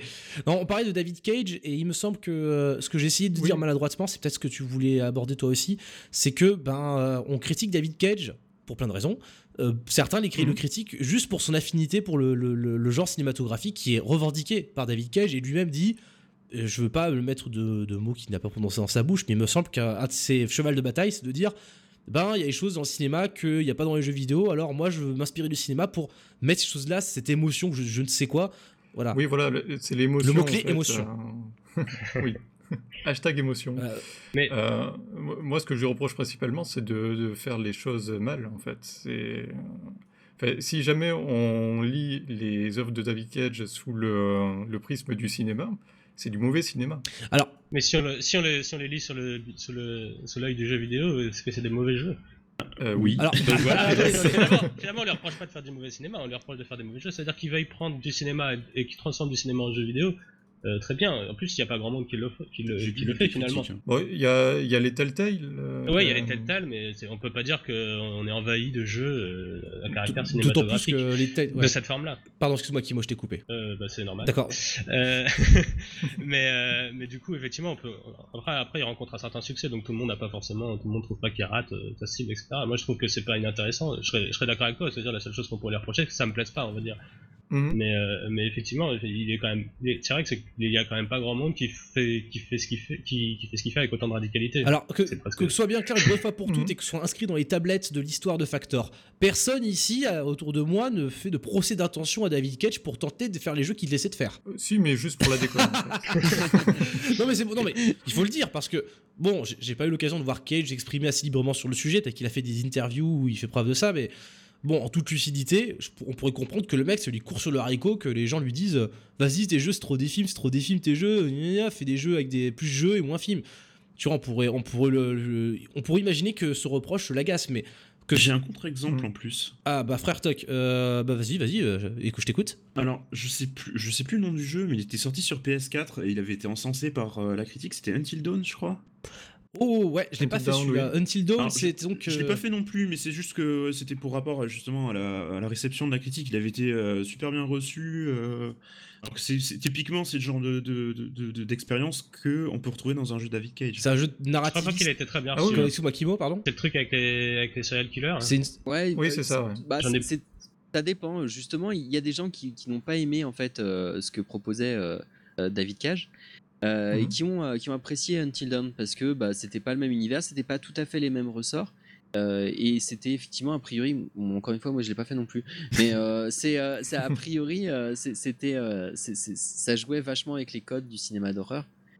Et, et ça les jouait, ça, ça y jouait différemment qu'avec un, un, un jeu David Cage quand même. Et mais, enfin, je suis quand même d'accord pour dire que c'est c'est pas l'intention de David Cage qui pose problème, c'est le résultat. quoi. Oui, voilà. Ce qui est super intéressant avec cet exemple, c'est qu'effectivement, là, on peut parler de quelqu'un qui prend euh, le cinéma tel quel, il prend l'objet cinéma et, et il réfléchit sur euh, comment on va transformer cet objet en jeu. Donc, du coup, c'est peut-être, euh, effectivement, avec Telltale, euh, puisque petit à petit, Telltale, ils ont supprimé euh, aussi leur séquence de, de gameplay minable, même s'il en, il en reste quelques-unes. Mais donc, c'est- effectivement, là, on parle vraiment de quelqu'un qui, qui, qui traite, qui prend le cinéma et qui veut, qui veut transformer le cinéma en jeu. Et il pourrait, encore une fois, moi, je suis persuadé qu'on peut faire ça avec n'importe quoi. On peut prendre la cuisine et transformer euh, la cuisine en Bah, jeu. ça a été Et- fait, hein. il y a des jeux de cuisine. Euh. Exactement. Donc, euh, donc, euh, mais, mais du coup là, il y a, ça, ça montre bien que, que ce qu'on que, que de commun entre le cinéma et le, et le jeu vidéo, il y a, enfin il n'y a pas tant que ça puisque je me suis très mal exprimé. En fait, j'ai perdu mon idée, donc c'est pas très grave. Ah. tu, tu penses à retrouver maintenant tout de suite? Non, en, en fait, ce que je veux dire, c'est que euh, finalement, là, on voit quelqu'un qui utilise vraiment le cinéma dans le jeu vidéo, alors que ordinairement, il n'y a pas tant, de- à mon sens, il n'y a pas tant de cinéma dans le jeu vidéo euh, tel quel. Pour moi, les cinématiques, ça, encore une fois, ça n'a pas grand-chose à voir avec le cinéma. C'est pas, c'est pas du tout la même forme que le cinéma. euh, ça emprunte, euh, ça emprunte la mise en scène, une mise en scène similaire, mais c'est, pas ce que j'appellerais du Donc, cinéma. en, en gros, pour, je, je vais peut-être simplifier très vulgairement ton propos, Kimo. Pardonne-moi d'avance. ouais. Oh, tu me diras si ça va trop loin, mais si je trace une ligne, qu'à- à l'extrémité euh, de cette ligne, je place des jeux qu'on aurait grand peine à comparer avec des films genre Tetris, tu vois, au hasard, euh, ou un FIFA, euh, FIFA d'avant, le prochain FIFA qui aura d'ailleurs une, on, on en reparlera peut-être un mode histoire, un mode narration. Euh, donc si je, Oui, il est sorti si donc je mets à gauche cette ligne, ces jeux-là, des jeux pas très narrativistes, et qu'à, à, on va dire, aux trois quarts de cette ligne, je vais mettre un Call of, je vais mettre une grosse croix, je vais mettre le, le Call of avec ses belles cinématiques. Un peu plus loin, je vais cocher Metal Gear avec ses cinématiques, donc si je te suis bien, à, à droite, enfin après ces points-là, il faut mettre David Cage, mais j'en reviens après. Je sais, en fait, je comprends pas la question. Ah ok, mon- ma simplification vient de lamentablement échouer. je, disais que... ce que je veux dire, c'est que la cinématique, pour moi, c'est pas un objet de cinéma, c'est pas, ça n'a pas à voir avec le cinéma, ça a à voir avec la narration. C'est-à-dire, c'est le défi Oui. narratif du jeu vidéo. tout à fait. Il répond, il répond à cette question. Donc, il pourrait utiliser n'importe quelle forme pour faire sa narration, et, et l'histoire du jeu vidéo montre qu'ils ont utilisé beaucoup, beaucoup de formes différentes. Il y a des jeux encore qui aujourd'hui utilisent la BD, il y a des jeux qui utilisent, euh, comme dit, l'espace, il y a des jeux qui utilisent euh, les audios, etc. Donc, euh, la cinématique, c'est juste une option parmi, parmi tant d'autres. Bien. Or, il me semble que ce que David Cage fait de différent, c'est qu'il fait, ça s'appellerait pas ces jeux des cinématiques, c'est un film euh, à lequel il ajoute un, procé- un processus de gameplay. Donc il essaye de prendre, un, il essaye de transformer un dispositif de cinéma, un film, et, il- et- il en fait un jeu. Et, et pour moi, ça a plus de lien avec le, avec le cinéma. Euh, parce que parce que c'est pas des cinématiques, c'est c'est un film euh, ludique, on pourrait dire. Mais après, j'essaye pas de, de classifier ce qui est jeu, ce qui est Oui, pas jeu. C'est juste que c'est juste que pour moi, il y a une différence de, de, de structure, de, de façon de faire qui est, qui est importante. hein, euh, et, c'est- et, euh, et, et si on doit réfléchir en- au lien qui existe euh, pour moi entre, entre cinéma et jeux vidéo, il faut, faut, faut, à mon avis s'interroger sur- avant tout sur, sur, euh, sur le défi narratif que, que, que, que se propose euh, de, de résoudre le jeu vidéo. Oui, c'est-à-dire le, Mais, euh, voilà, le- le- le- la, quadrature, la quadrature du cercle entre euh, l'interaction du joueur, euh, et enfin, la liberté qu'il lui accordait, l'impact qu'il a sur le monde, enfin tous ces problèmes-là qui sont des Mais problèmes de il s'agit narration. même pas de ça parce qu'il y, a Ouais. des jeux vidéo, il y a des jeux vidéo où, où- où tout est interactif et où tu t'as pas de pas du tout d'interruption de jeu dans lesquels il y a de la narration. Ouais, voilà. bah Après, voilà, c'est, je veux, veux pas non plus aller trop loin dans, des questions de narration pure parce que ce serait plus le même sujet du podcast. Euh, si je puis me, me permettre et retenter ma simplification, en gros, si je trace un axe euh, de proximité euh, formelle entre le jeu vidéo et le cinéma. euh, sur cet axe-là, donc euh, dans un coin, je mettrais Tetris machin chouette, mettons. Euh, au milieu de cet axe ou un peu décentré, je mettrais Call of Duty. Et si je te suis bien, euh, David Cage va aller beaucoup plus loin euh, dans l'axe, beaucoup plus haut sur la proximité entre le jeu vidéo et le cinéma. Ouais, si- S'il faut absolument euh, définir des proximités, euh, on pourrait dire ça comme ça, mais ça me paraît, ça me paraît absurde en fait, euh, au sens où, euh, où en fait ce qu'il fait c'est différent. Oui, voilà, au C'est final. tout simplement oui. différent. Il prend, il prend un film et il le transforme en jeu. C'est vrai, non, non, je suis d'accord. Mais c'est parce que j'avais cité d'exemples de jeux vidéo, mais on va en reparler. Frère Toc, tu avais une question? Ouais, j'ai j'ai une question, Kimo, euh, par rapport à ce que tu dis. Euh, tu dis que le, le jeu vidéo emprunte euh, des styles de narration qu'on retrouve dans la BD, dans, dans l'audio. Non, pas l'audio. T'avais dit un truc, un autre truc, je sais plus. Mais pourquoi ils pourraient pas utiliser au même titre euh, les codes du cinéma que tu sembles refuser Si, absolument? si, si, c'est ce que je dis. Ils utilisent, le, ils utilisent le code du cinéma, mais disons que pour moi, un jeu vidéo qui utilise des textes, il fait, il fait pas, euh, il fait pas euh, œuvre de littérature, si on pourrait dire. Il, Ouais. fait œuvre de, il fait œuvre de jeu vidéo. C'est ça, on, est, bi- on est bien d'accord. hein, le- le- Tout à fait. on- je pense qu'on est tous d'accord sur un, point, c'est que on va pas dire jeu vidéo égale cinéma, parce que là, ce serait vraiment le, le pire truc à faire, parce que c'est pas du tout le cas. D'accord, moi, en fait, ce, ce que. C'est juste qu'on a l'im- qu'on a l'impression, enfin, quand on fait les rapprochements entre le cinéma et les jeux vidéo, la, la question euh, simple que, que je pose, c'est finalement euh, euh, à, que- à quel moment exact euh, il y, a une- il y a une concordance de forme entre le cinéma et le jeu vidéo. Alors, si la concordance de forme, elle est seulement dans les cinématiques, c'est-à-dire ce qui correspond quand même à assez peu du jeu vidéo, malgré tout. euh, ça, ça, ça me paraît, euh, ça enfin, je m'inquiète pas trop du fait que le cinéma et le jeu vidéo se rapprocheraient trop. Oui, parce que finalement, c'est parce qu'en fait, c'est très peu. Pardon, excuse-moi, Non, non, il y a, il y a- il y a quand même bien d'autres euh, manières de, de rapprocher le, le cinéma et le jeu vidéo, et notamment euh, enfin, le- la notion de genre, euh, dans le sens euh, cinéma de genre. Et, et littérature de genre. Enfin, c'est pareil dans tout. Ouais, ouais. Dans, dans tous les médiums, il y a des classifications et les, et des- et les gens les acceptent et les utilisent ou pas. C'est-à-dire qu'on peut déterminer qu'il y a un genre, mais on peut déterminer qu'il n'y a pas de genre en fait. Tout ça, c'est des. enfin, mais on, on lorgne quand même plutôt, euh, pareil, sur les, les codes du cinéma, euh, par exemple le film noir avec Max Payne, ce genre de choses. Tout à fait, mais bon, euh, Max Payne, je pourrais dire aussi, c'est c'est c'est Chandler, euh, c'est la littérature euh, du roman noir aussi. Ça- peut-on- dire c'est que- c'est une question esthétique plus que de forme. euh, Ah, ouais, c'est compliqué, rien. c'est compliqué. Peut- Peut-on dire juste une chose pour la déconne Peut-on dire que Max Payne est un jeu noir? Bah, on peut. On, Ouais. on pourrait tout à fait dire ça d'ailleurs, euh, c'est plus ou moins euh, comme ça qu'il voulait, euh, je pense, euh, qu'il voulait. Enfin, euh, les deux premiers en tout cas. de l'impression qu'il voulait donner. Bah, hein. Le truc, c'est que sur, sur la jaquette du, du Max Payne 2, il y a marqué euh, film noir story euh, ou game story ou je sais pas très bien. euh. Parce que forcément, Ouais. parce que les, les typologies euh, films etc., qui sont établies pour le cinéma depuis longtemps et qui sont très connues, et c'est pour ça qu'on fait les comparaisons, parce que c'est celles qu'on connaît le mieux, on compare à partir sûr. de ce qu'on connaît, de ce qui est le plus populaire. Mais c'est-à-dire que c'est- c'est clairement euh, dans 10 ans, euh, Oui, même, même les développeurs, il y, a la- il y a une intention quand même de, de piocher vraiment euh, dans, cette, euh, dans ce réservoir-là. Ce serait marrant quand même, jeu noir. Enfin, je sais pas, c'est- D'accord, mais, mais dans, le, dans le cinéma noir, euh, bon, il n'y a pas, euh, t'as pas euh, tous les mécanismes de gameplay qu'il y a dans Max Payne. Et c'est ce qui fait Max Payne, c'est les mécanismes de gameplay qui Ouais, mais quand, ils écrivent le personnage ou quand ils écrivent le scénario, ils ont en tête euh, des codes euh, du, du- du cinéma noir. C'est- C'est c'est voulu. C'est pas, euh, ils sont pas inspirés, ils sont pas dit, euh, Ah, on va taper dans une une, référence claire, euh, de, je sais pas, de, de livre ou quoi. C'est c'est clairement une référence à un genre cinématographique. D'accord, mais un genre cinématographique qui est déjà imprégné euh, de la littérature noire. Oui, si voilà, non, mais dire. en fait, ce que. Donc, euh, Ouais, après, on remonte euh, au, au fur et à mesure. Quoi. Et je pourrais dire alors, en fait tout ça c'est juste des c'est juste des univers. Ça, c'est pas ça qui constitue le jeu, c'est pas ça qui. Sinon, ça serait équivalent. Sinon, ça serait, pour- sinon, ça serait la littérature noire, c'est la même chose que le film noir, c'est la même chose. En fait, non. Ce qui change, c'est la forme. C'est-à-dire le, le, le contenu est le même. C'est-à-dire il y a, il y a le même univers, etc. Mais ce qui change, c'est la forme. Et c'est ça qui fait que Max Payne, c'est pas, un- pas un roman noir, c'est pas un film noir, c'est un, c'est un jeu noir, si on veut. C'est ce qui fait, c'est que c'est la forme du jeu qui fait le jeu. Et à l'intérieur de cette forme jeu, euh, moi, je, je vois pas forcément beaucoup euh, de codes empruntés au cinéma. C'est-à-dire, euh, enfin, dans les séquences de gameplay, à part à part le visuel, elle est où euh, elle est où l'influence cinémat enfin, elle est où l'influence cinématographique? Effectivement, là, on pourrait dire qu'il y a une il y a une, il y a une influence cinématographique dans le ralenti. Mhm. Après, euh, c'est c'est C'est plus sérieux, c'est superficiel. Non, mais dans, les décors qui reprennent les, les principales, euh, enfin les, les canons du genre. Quoi. Oui, d'accord, mais tout ça c'est visuel. Ça veut Mm. dire que je pourrais refaire un Max Payne avec un décor de bisounours et je pourrais dire c'est un film rose. Ça, ça change. c'est- c'est c'est pas ça qui fait le gameplay euh, au final. Si tu veux faire un, si tu Pour veux faire moi, un film rose, il faudrait plutôt un, un fauteuil en rotin et, euh, et Brigitte l'avait posé dessus. Mais oui, je vois. Pardon. Mais après, c'est juste, ça, ça dépend. Enfin, pour moi, c'est c'est- c'est que je suis quelqu'un qui a tendance à comparer plutôt les structures. Donc, qu'est-ce qui, c'est c'est les jeux dont on parlait tout à l'heure. Qu'est-ce qui, euh, dans les jeux vidéo, emprunte aux structures du cinéma? Et Pour moi, par exemple, la forme du cinéma, euh, la forme de, de- pardon, la forme du jeu vidéo, elle a plus à voir avec euh, avec d'autres médiums que, que le jeu vidéo, euh, que le cinéma. En quoi, Parce du que- coup?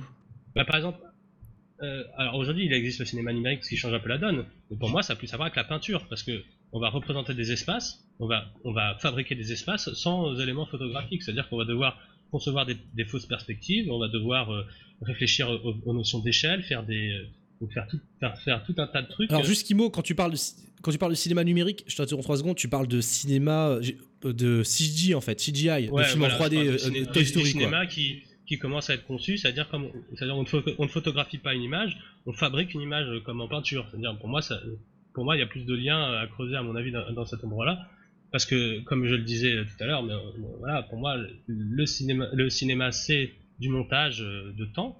Et le jeu vidéo, c'est actuellement, dans les, dans les formes euh, les plus euh, basiques, euh, enfin dans les plus, les plus connues, c'est plutôt des questions d'espace qui sont posées. C'est-à-dire que c'est des gens qui évoluent dans un espace, et cet espace, il n'est pas photographié, il est fabriqué euh, pixel, enfin avec des outils euh, de création qui, qui, qui utilisent des, des perspectives, qui utilisent des, qui, enfin, pff, là je, je pars un peu trop loin, mais disons que pour moi ça a plus à voir avec les fabrications d'espace telles que euh, la peinture les a conceptualisées, plutôt que le cinéma qui lui conceptualise assez rarement des espaces. Alors, alors, Alors, dans ce cas-là, ça voudrait dire On va que faire le jeu tac. vidéo. euh, Je suis désolé. Non, vas-y frère, toi, je t'en prie. Non, mais ça- ça- dans ce cas-là, ça voudrait dire que le jeu vidéo va plus loin que le cinéma. Pour certains, en tout cas. Je, je sais pas ce que ça veut dire plus loin. Non, justement, j'allais y venir.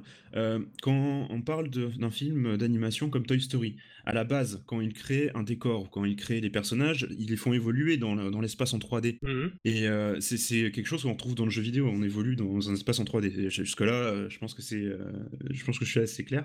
Euh, Enfin, donc- un espace en 3D, ou- oui et non, c'est-à-dire que c'est un espace. Il y, a, il y a des jeux vidéo où tu évolues dans des espaces en 3D, il y a des jeux vidéo dans lesquels tu évolues pas dans des espaces en 3D. Rien que ça, c'est un choix de représentation d'espace qui pour moi ça change tout. C'est vraiment là que, que, que, que, le jeu vidéo et, que les questions de jeux vidéo sont, sont posées explicitement.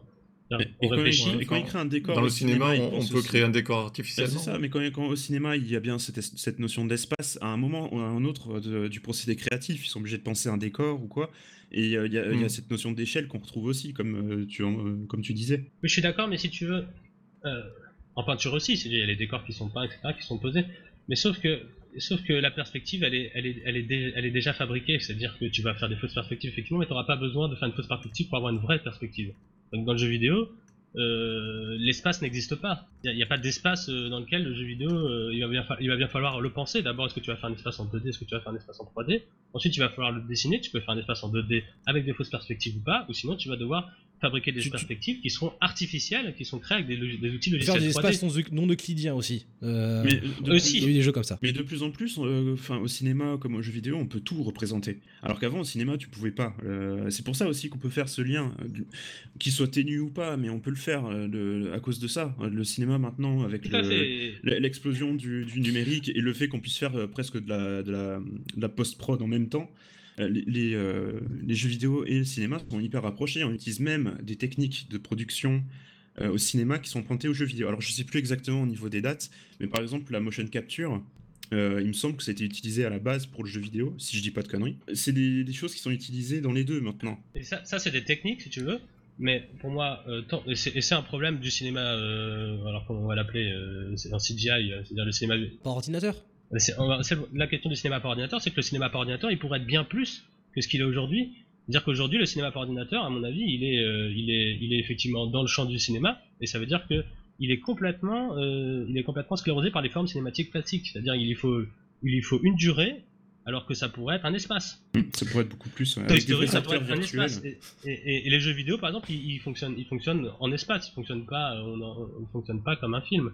Donc euh, effectivement, là, peut-être qu'on pourra quand les, films en CGI euh, commenceront à se débarrasser euh, de la notion de plan, par exemple, euh, de la notion de montage par cut, et, proposeront d'autres formes qui seront plus du cinéma, il y, aura peut-être une nouvelle forme qui va se créer, qui va se rapprocher. pour l'instant, pour moi, les CGI, elles sont utilisées par le cinéma. C'est-à-dire, c'est comme quand le, jeu vidéo prend des cinématiques et les met dans le truc, ils utilisent un, dispositif de cinéma, mais dans le jeu vidéo. En ce moment, le cinéma utilise des CGI euh, pour faire des films, mais pour faire des films. Faire autre chose de nouveau, quoi. Mais, mais par exemple, on pourrait... Euh, avec l'explosion de la 3D, il y aura peut-être euh, cette possibilité-là. Ah bah tout à fait, on peut souhaiter qu'il y ait une... Dans ce cas-là, il y aura peut-être, une, je sais pas, parce qu'il faut les numéroter, un 13e art qui sera...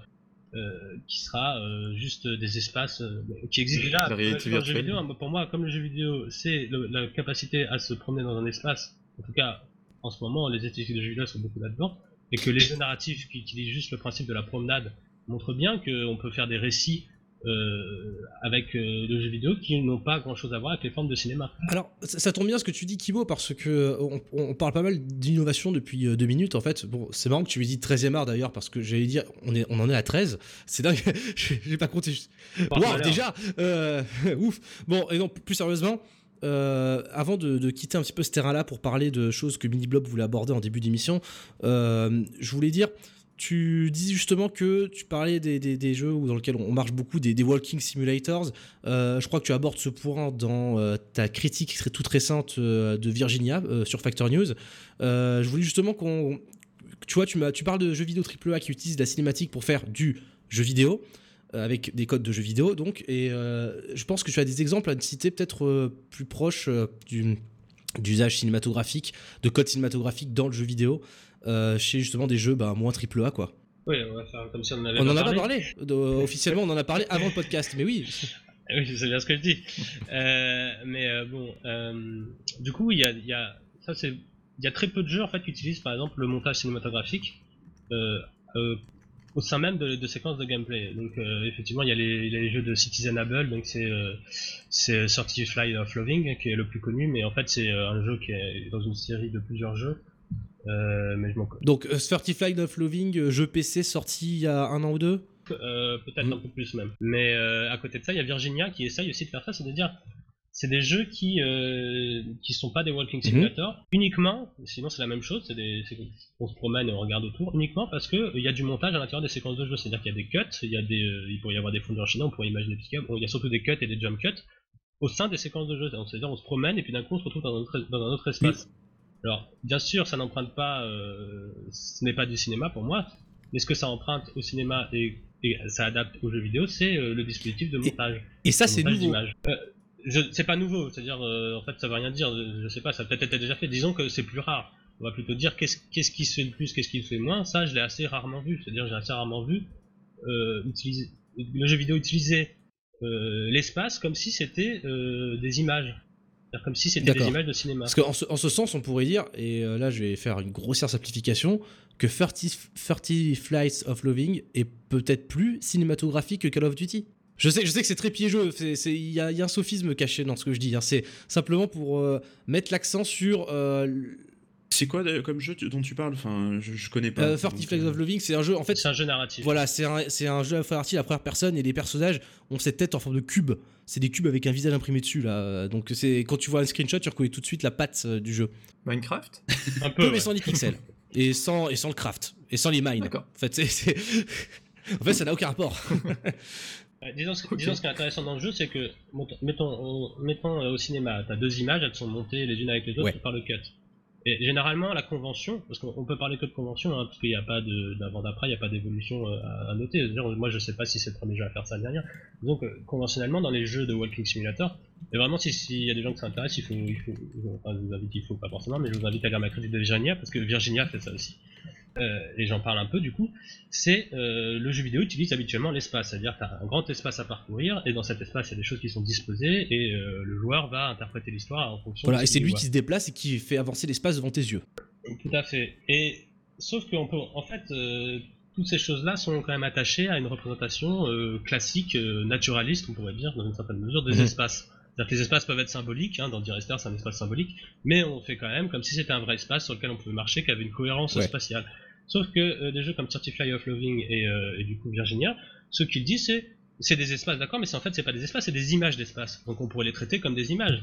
Donc à partir de là, je peux décider qu'une image succède à une autre, et donc un espace succède à un autre, comme un plan de cinéma en succède à un autre. C'est-à-dire que je peux cutter l'espace et en mettre un autre. Et du coup, ça, ça- est-ce que dans, dans la peau du joueur, ça correspond pas à genre être inopinément téléporté? Tu dis pas waouh. C'est exactement Ouais. à quoi ça correspond.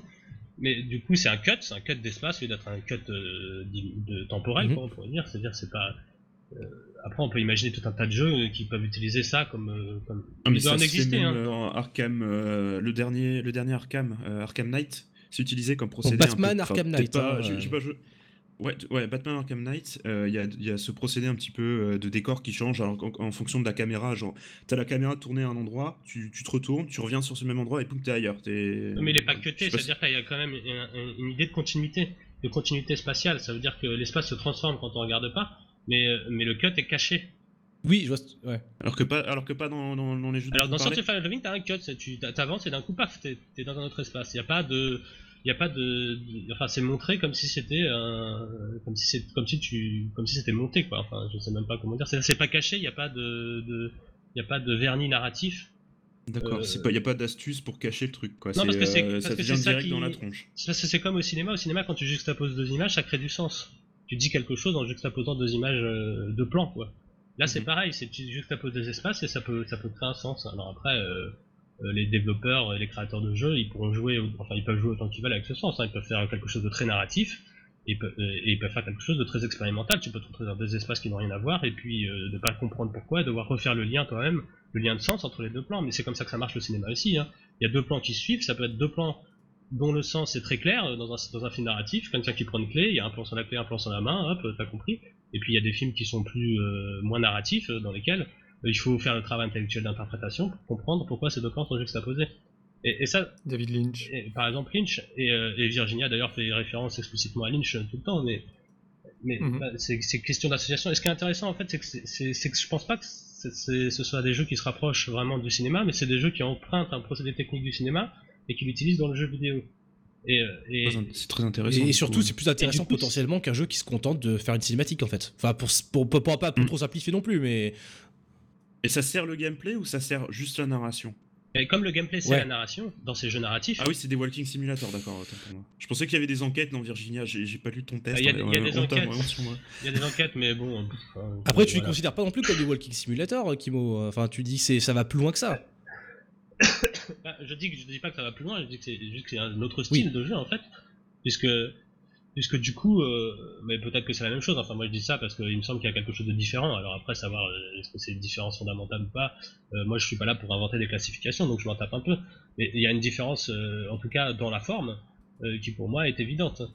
Et, du coup, ça veut pas, s'agit pas de savoir après si ça se rapproche du cinéma, etc. Moi, moi, ce, ce, dispositif de montage, je l'assimile au cinéma. il y en a peut-être qui l'assimileront à la bande dessinée, mais en tout cas, je trouve que c'est assez rarement utilisé. Et là, j'ai l'impression qu'il y, a un vrai- il y a un réel emprunt euh, au, au dispositif cinématographique qui, euh, qui dans, les, dans les jeux dont on parle qui utilisent des cinématiques, bon, bien sûr, ils empruntent euh, la mise en scène dans les cinématiques, mais à l'intérieur même des jeux, des séquences de gameplay, il n'y a pas forcément énormément de- d'emprunt à la forme du cinéma. Voilà. Donc, euh, Oui, donc, très bien, mais bah, bah, voilà la remarque à laquelle je, je voulais t'emmener précisément, et, euh, et ce qui me permet du coup, du coup de revenir un petit peu en arrière euh, et de- d'aborder un, point moins technique, moins for- formel. Donc on va moins parler de création, ou plutôt on va parler de création dictée par d'autres aspects que la simple euh, la simple créativité artistique. Euh, euh, frère Toc, tu disais, on ne va pas arriver au point où on va dire que le jeu vidéo c'est comme le cinéma. Et je pense que nous sommes tous d'accord là-dessus, tu l'as dit toi-même, euh, ce serait pas une excellente idée. Voilà, ça serait des films d'animation. en fait, voilà, tout bêtement. et voilà, on peut dire ça comme ça, du cinéma par ordinateur, quoi. Euh, mais alors, du ça. coup, euh, Mini Blob, tu, tu faisais cette remarque très pertinente euh, en début d'émission, on assiste quand même à une convergence euh, sur plein d'aspects différents entre bah, les blockbusters vidéoludiques et les blockbusters cinématographiques. Ils empruntent à l'univers, ils empruntent euh, Il y a des synergies qui sont faites dans les assets, etc. Il y a, il y a bien sûr le souci, on va dire, de fidélité pour les fans. hein. Moi, je, fais un peu une grosse voix parce que bon, euh, c'est pas non plus, euh, on va dire que c'est pas un enjeu vraiment crucial, je pense, pour le, le futur des deux formes, de ces deux formes d'art là. Mais euh, est-ce que on n'arrive pas, c'est un peu cliché ce que je vais dire, euh, vers un futur proche où, pour pousser sa synergie encore plus loin, le- le- le- les, les jeux vidéo, pour, ces jeux vidéo blockbusters après avoir euh, fait fusionner leur, leur esthétique, euh, leur code narratif, euh, leur personnage, tout ce que tu veux avec euh, ce qu'on voit au cinéma, ils vont pas finir par muter, transmuter, vraiment devenir quelque chose de, bah, de très proche, de quasiment impossible à distinguer d'un film d'animation. bah, euh, même au-delà de ça, si on regarde les choses d'un peu loin, est-ce qu'on n'est pas déjà dans une espèce de gloubi-boulga culturel euh, Si on prend juste les codes euh, blockbuster qui, euh, qui, qui mélangent un peu tout? Enfin, si, si tu regardes par exemple une série comme Big Bang Theory qui, qui, qui aime bien faire comme ça une espèce de, de mélange geeko. je sais Alors c'est intéressant parce que moi je Et- pensais et- blockbuster, je pensais pas vraiment à Big Bang Theory, je te cache pas. hein. Non mais justement, je, parle de, de la façon dont euh, Big Bang Theory euh, essaye de digérer en fait et, euh, tout ce qu'on pourrait appeler la culture geek ou je sais pas trop, et, euh, et qui, qui, qui, qui s'avère être une espèce de, de, de grand mélange un peu informe en fait, qui mélange aussi bien de la BD que du cinéma ou que Ouais. du jeu vidéo. Et, euh, et je me demande si en fait, euh, euh, pour moi, hein, ce, qui, rapproche ces différents médias, c'est aussi la façon dont ils sont consommés et la façon en fait dont ils sont proposés au public. Enfin, finalement, le fait que ce soit des industries culturelles. Si on, je, reprends ce, terme un peu vieillot maintenant parce que c'est c'est Adorno, Horkheimer, l'école de Francfort. Enfin, c'est- des théories assez anciennes, notamment pour parler du cinéma à, l'époque. Mais, mais, mais finalement, c'est quelque chose qu'on retrouve et qui s'applique assez bien aussi aux jeux vidéo. C'est-à-dire que euh, c'est c'est- pour parler en fait que maintenant les produits culturels ils sont, euh, ils sont, ils sont reproductibles, ils sont standardisés, ils sont et encore une fois effectivement on parle plus euh, on va dire des produits de grande consommation, enfin blockbuster, des, des, des choses qui sont euh, ça, ça- c'est pas Oui, l'ensemble du euh, de la production. Mais euh, enfin, quoique pour, euh, pour vraiment pour Adorno Horkheimer, c'est la, la reproductibilité. Donc finalement, même un, fi- un film d'auteur, Alors attends, qui est la, qui est la personne que tu cites vite fait euh, quand- A- Adorno et Horkheimer, c'est euh, c'est deux théoriciens des des, des, des- des médias qui qui datent un peu. hein, je t'avoue que ça doit être c'est euh, des gens qui ont qui, qui ont qui se sont déplacés, euh, qui étaient donc l'école de Francfort et qui sont partis après aux États-Unis à cause de la Seconde Guerre mondiale. Ouais. Donc c'est pas Ok, tout neuf, donc ils ont tout pas neuf, vraiment hein. beaucoup joué aux jeux vidéo Euh, ces garçons. euh. Ils ont pas vraiment beaucoup joué aux jeux vidéo, effectivement. Mais, euh, mais, mais, euh, là, c'est vraiment la, euh, cette, euh, cette notion d'industrie culturelle que je trouve intéressante parce que euh, euh, je me demande. Voilà, c'est- juste une, une supposition, hein, mais je me demande si justement ça, ça fait pas un, un lien euh, pour, euh, pour, pour parler euh, de, de- des deux médias et, et d'y voir finalement une, euh, une- un parallèle entre, entre les deux fonctionnements, et notamment euh, dans le fonctionnement, c'est-à-dire dans, dans la façon dont ça nous est vendu, dans la façon ça nous, dont on le consomme, dans la façon, dans la réception aussi en fait, et dans la façon dont, euh, dont on le digère quoi, pour, euh, bah, pour créer euh, culture commune derrière. Et, et bah, ce que je veux dire, c'est que je suis d'accord pour dire que les, les formes sont très différentes. Euh, je suis d'accord pour dire que les, euh, le, le- le- le jeu vidéo n'est pas cinéma et le cinéma n'est pas jeu vidéo. Mhm.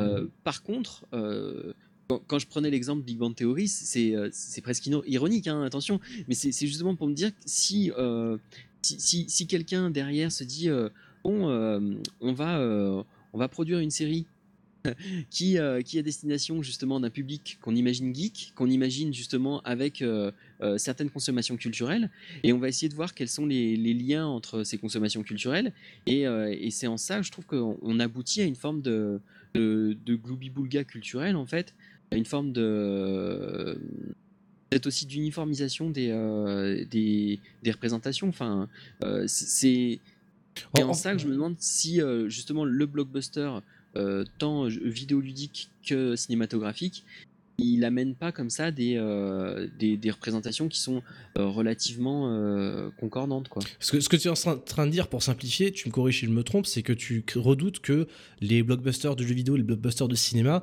à force de se ressembler, finiront par parler de la même chose et faire vivre Ouais, la même est- chose on- aux, gens sans différence? Parle déjà de la même chose et euh, je, je suis pas sûr qu'il y ait une grosse différence. Enfin, finalement, euh, et, et attention, c'est pas un reproche. hein, je peux aussi apprécier un blockbuster, Ouais. mais euh, je me demande si, en termes de bah, de production culturelle, si on n'arrive pas aussi un petit peu à un, un appauvrissement d'une certaine manière de de, de- de l'offre. Enfin, et puis l'ouverture d'esprit que ça. Enfin, après, tu, tu, tu peux chercher plusieurs choses hein, dans, un, dans un jeu vidéo comme dans un film, mais le, le simple divertissement, euh, c'est euh, c'est une quête qui. euh, Alors, c'est peut-être. c'est Ce que tu je- désolé, je te- je- j'attends pas la fin de ta phrase. C'est peut-être ce que tu veux dire par là, tout simplement une question de. Enfin, comment dire Est-ce que le jeu vidéo a attendu que le cinéma fonctionne sur ce modèle de blockbuster avec donc des films à très gros budget qui parlent toujours de la même chose pour que les gens y retournent tous les étés? Pour simplifier vulgairement, je pense que c'est de ça dont tu parles, Mini Blob, tu me corriges? Bah, enfin, euh, là, en l'occurrence, c'est même un fonctionnement du cinéma qui est un peu endémique au, au- au cinéma lui-même et Voilà. qui peut être aussi endémique au, ciné, euh, au, au jeu vidéo. Mais les titres, Euh, voilà, mais sinon, s'il est endémique aux jeux vidéo, ce n'est plus un problème de rapport entre eux, c'est juste que on- une industrie culturelle, pour prendre l'expression, tend vers ce genre de schéma où on a des gros jeux un peu bas du front et, euh, et qui, du coup, phagocytent euh, l'expression euh, de cette forme-là. C'est ça que tu veux dire? C'est une question Ouais. que je pose. Après, honnêtement, j'ai pas vraiment la réponse et moi-même, euh, je suis pas totalement à l'aise avec cette, euh, cette notion d'industrie culturelle que je trouve un, un petit peu. Enfin, peut-être elle, a- elle a un peu vieilli. hein, Voilà, bah, je, vois, je vois que Kimo voudrait s'exprimer sur le sujet. Euh, Ouais, parce que dans ce genre de critique, ça me fait. enfin, il y a toujours quelque chose, il y a une sorte de paradoxe. C'est que, oui, il y a l'industrie culturelle, forcément, dans une société capitaliste, donc euh, on produit tout en masse. Voilà, donc il y a une industrie culturelle euh, massive euh, pour le jeu vidéo, pour. ce qu'on disait au début, là je suis tout à fait d'accord avec cette analyse, on n'est pas là pour porter des jugements sur les objets forcément après, donc ça peu importe, mais mais il y a quelque chose quand même d'assez. enfin, il y a forcément. Ce que je veux dire, c'est qu'il y a forcément une forme dominante de toute façon, et il y a toujours quelque chose de paradoxal à exiger que la forme dominante représente autre chose que ce qu'elle représente. C'est-à-dire comme si elle pouvait être por- comme si elle pouvait porter euh, les valeurs de diversité, etc. Alors que c'est ce qui, ce qui fait qu'il y, a y une possibilité de diversité, qu'il y a une forme dominante et puis des formes qui se qui se fabriquent en, euh, contre cette forme dominante justement. C'est ça qui crée la diversité. C'est comme si on voulait il y, a quelque chose à dire comme si on voulait que la contre-culture devienne la culture dominante. Donc, ce, qui, ce qui- euh, ce qui- ce qui se produit des fois, hein, c'est un schéma qu'on a vu. Et ce qui se produit, mais à ce moment-là, la contre-culture n'est déjà Ah oui, bah, c'est ce que tout le monde dit. C'est déjà le méchant, la méchante culture Absolument. faut abattre. C'est, c'est- ça a été dénoncé Donc- des dizaines et des dizaines de fois. hein. Euh, Dès que euh, un truc. j'ai- j'ai- c'est c'est vrai que niveau jeu vidéo, j'ai du mal à trouver les exemples. En termes de cinéma, on peut en citer plein. Mais voilà, à partir du moment où un truc, ou en musique encore mieux, un truc qui, qui était obscur, cesse d'être obscur, et devient populaire, devient dilué euh, dans, dans, dans, dans le mainstream, à ce moment-là, il faut retrouver un autre truc pour, euh, pour, pour se mettre en opposition. Oui, tout à fait. Tu, tu- tu vas, tu, Ouais, et puis des gens qui aimaient ça euh, de- deviennent tu, des tu veux un exemple facile en jeu vidéo? Moi, je te dirais la série des Souls. hein. Ah, tu penses? Ah oui. Ah oui. Ah, C'est intéressant parce Non, qu'attends, non, mais il y a- il- est-ce qu'il y a il a pas aussi raison, le, ouais, ouais. le truc avec les Souls? Est-ce que le jeu vidéo globalement s'est emparé euh, de, du style Souls? Est-ce Ah, qu'on- est-ce que ça s'est complètement. dilué dans les blockbusters? Bah, rien que le style Souls. Pas euh, globalement, mais euh, ça s'est quand même beaucoup euh, Enfin, euh, c'est- c'est une série qui a eu euh, tout d'un Mhm. coup un, un gros succès.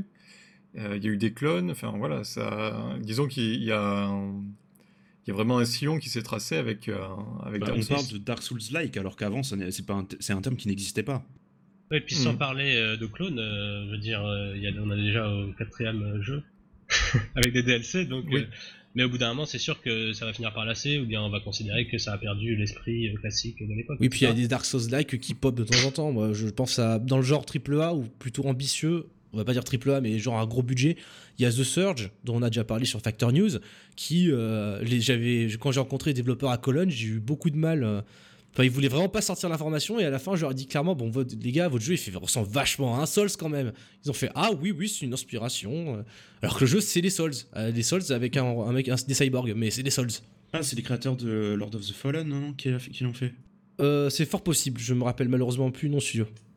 C'est aussi un Souls-like. Qui était un Dark Souls. Ah bah, Ouais, comme non, quoi Mais, Ouais. mais, mais tu peux même aller plus loin maintenant. Je sais qu'il y a après bon comparaison des fois euh, c'est pas. mais euh, il y a des gens qui ont parlé de, de Dark Souls en voyant euh, des, des- des vidéos euh, du prochain Zelda quoi. Donc Ouais, euh, voilà, mais bon, ça va vite. Oh là là, le mec qui a une épée, c'est Souls. Ouais, bon. Mais euh, et après, moi, je- quand je parle de, de- de ce processus, c'est pas forcément pour le pour, pour- pour le critiquer. Attention, hein, c'est pas pour dire que euh, il y a les les, les, les gentils euh, originaux versus euh, les méchants. euh, Mainstream. Mais tu parles de divertissement, tu parles de divertissement, et moi c'est là que je, je crispe un peu comme si, euh, le, comme si le divertissement était du côté de la production de masse et qu'il n'y avait pas de divertissement du côté de la contre-culture, ou vice versa, qu'il y avait que du divertissement, du, qu'il y avait que, tu vois, qu'il n'y avait pas d'intelligence. Non, ou, et- et- euh, même, enfin, intelligence c'est peut-être trop, trop directement euh, t'accuser de dire qu'en fait euh, les blockbusters sont crétins, mais euh, comme s'il n'y avait pas d'innovation au sein même des, euh, des, des séries ou des, des Oui, choses comme et- ça, des séries de gros objets. Et en plus, enfin, je veux dire, le divertissement, c'est pas un mal, surtout quand on parle de jeu, quoi. Enfin, je veux dire, encore heureux qu'il y ait un peu de divertissement quand on a du jeu vidéo, sinon ce serait quand même un peu triste. Non, euh, ce que je veux dire, c'est que, oui, je me suis peut-être mal exprimé parce que c'est pareil, hein, de mon côté, c'est pas tout à fait, on va dire, formalisé, on va dire. Mais, mais je, je, je, je me demande si le rapprochement qu'on peut faire pour en revenir au sujet entre le cinéma et, euh, et, le, jeu vidéo, finalement, c'est pas aussi euh, euh, cet aspect, cet aspect rouleau compresseur culturel en fait finalement.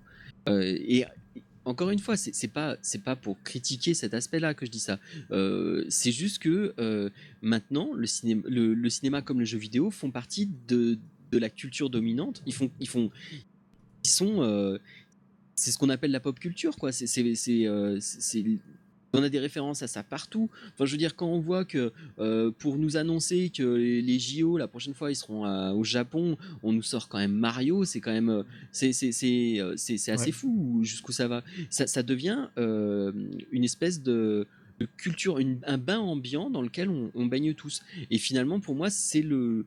Le, le point sur lequel les, les deux, je les rapprocherais vraiment euh, le, le plus fort, c'est-à-dire que pour moi, c'est les, c'est les deux ingrédients, on va dire, euh, peut-être les trois avec les séries télé, mais bon, on va dire que je les mets plus ou moins dans le cinéma. Je suis désolé, hein, je sais bien que ça n'a rien à voir, mais, mais pour moi, c'est- c'est- ça y ressemble. Oui, parce que c'est juste une structure. C'est-à-dire qu'effectivement, on pourrait dire que ça, se- que ça se ressemble, mais comme, euh, comme le disait euh, LP ou Nico, je sais plus, euh, c'est pas spécifique. Enfin, c'est, c'est dire ça ne lie pas que le cinéma et, et le jeu vidéo, ça lie tout, toute production en fait. C'est-à-dire, on pourrait dire la même chose finalement, même pour un morceau de viande. de- de- de la production de masse de, de steak haché, c'est pareil finalement que la production de masse de films, que la ça crée des représentations de ce qu'est la nourriture, etc.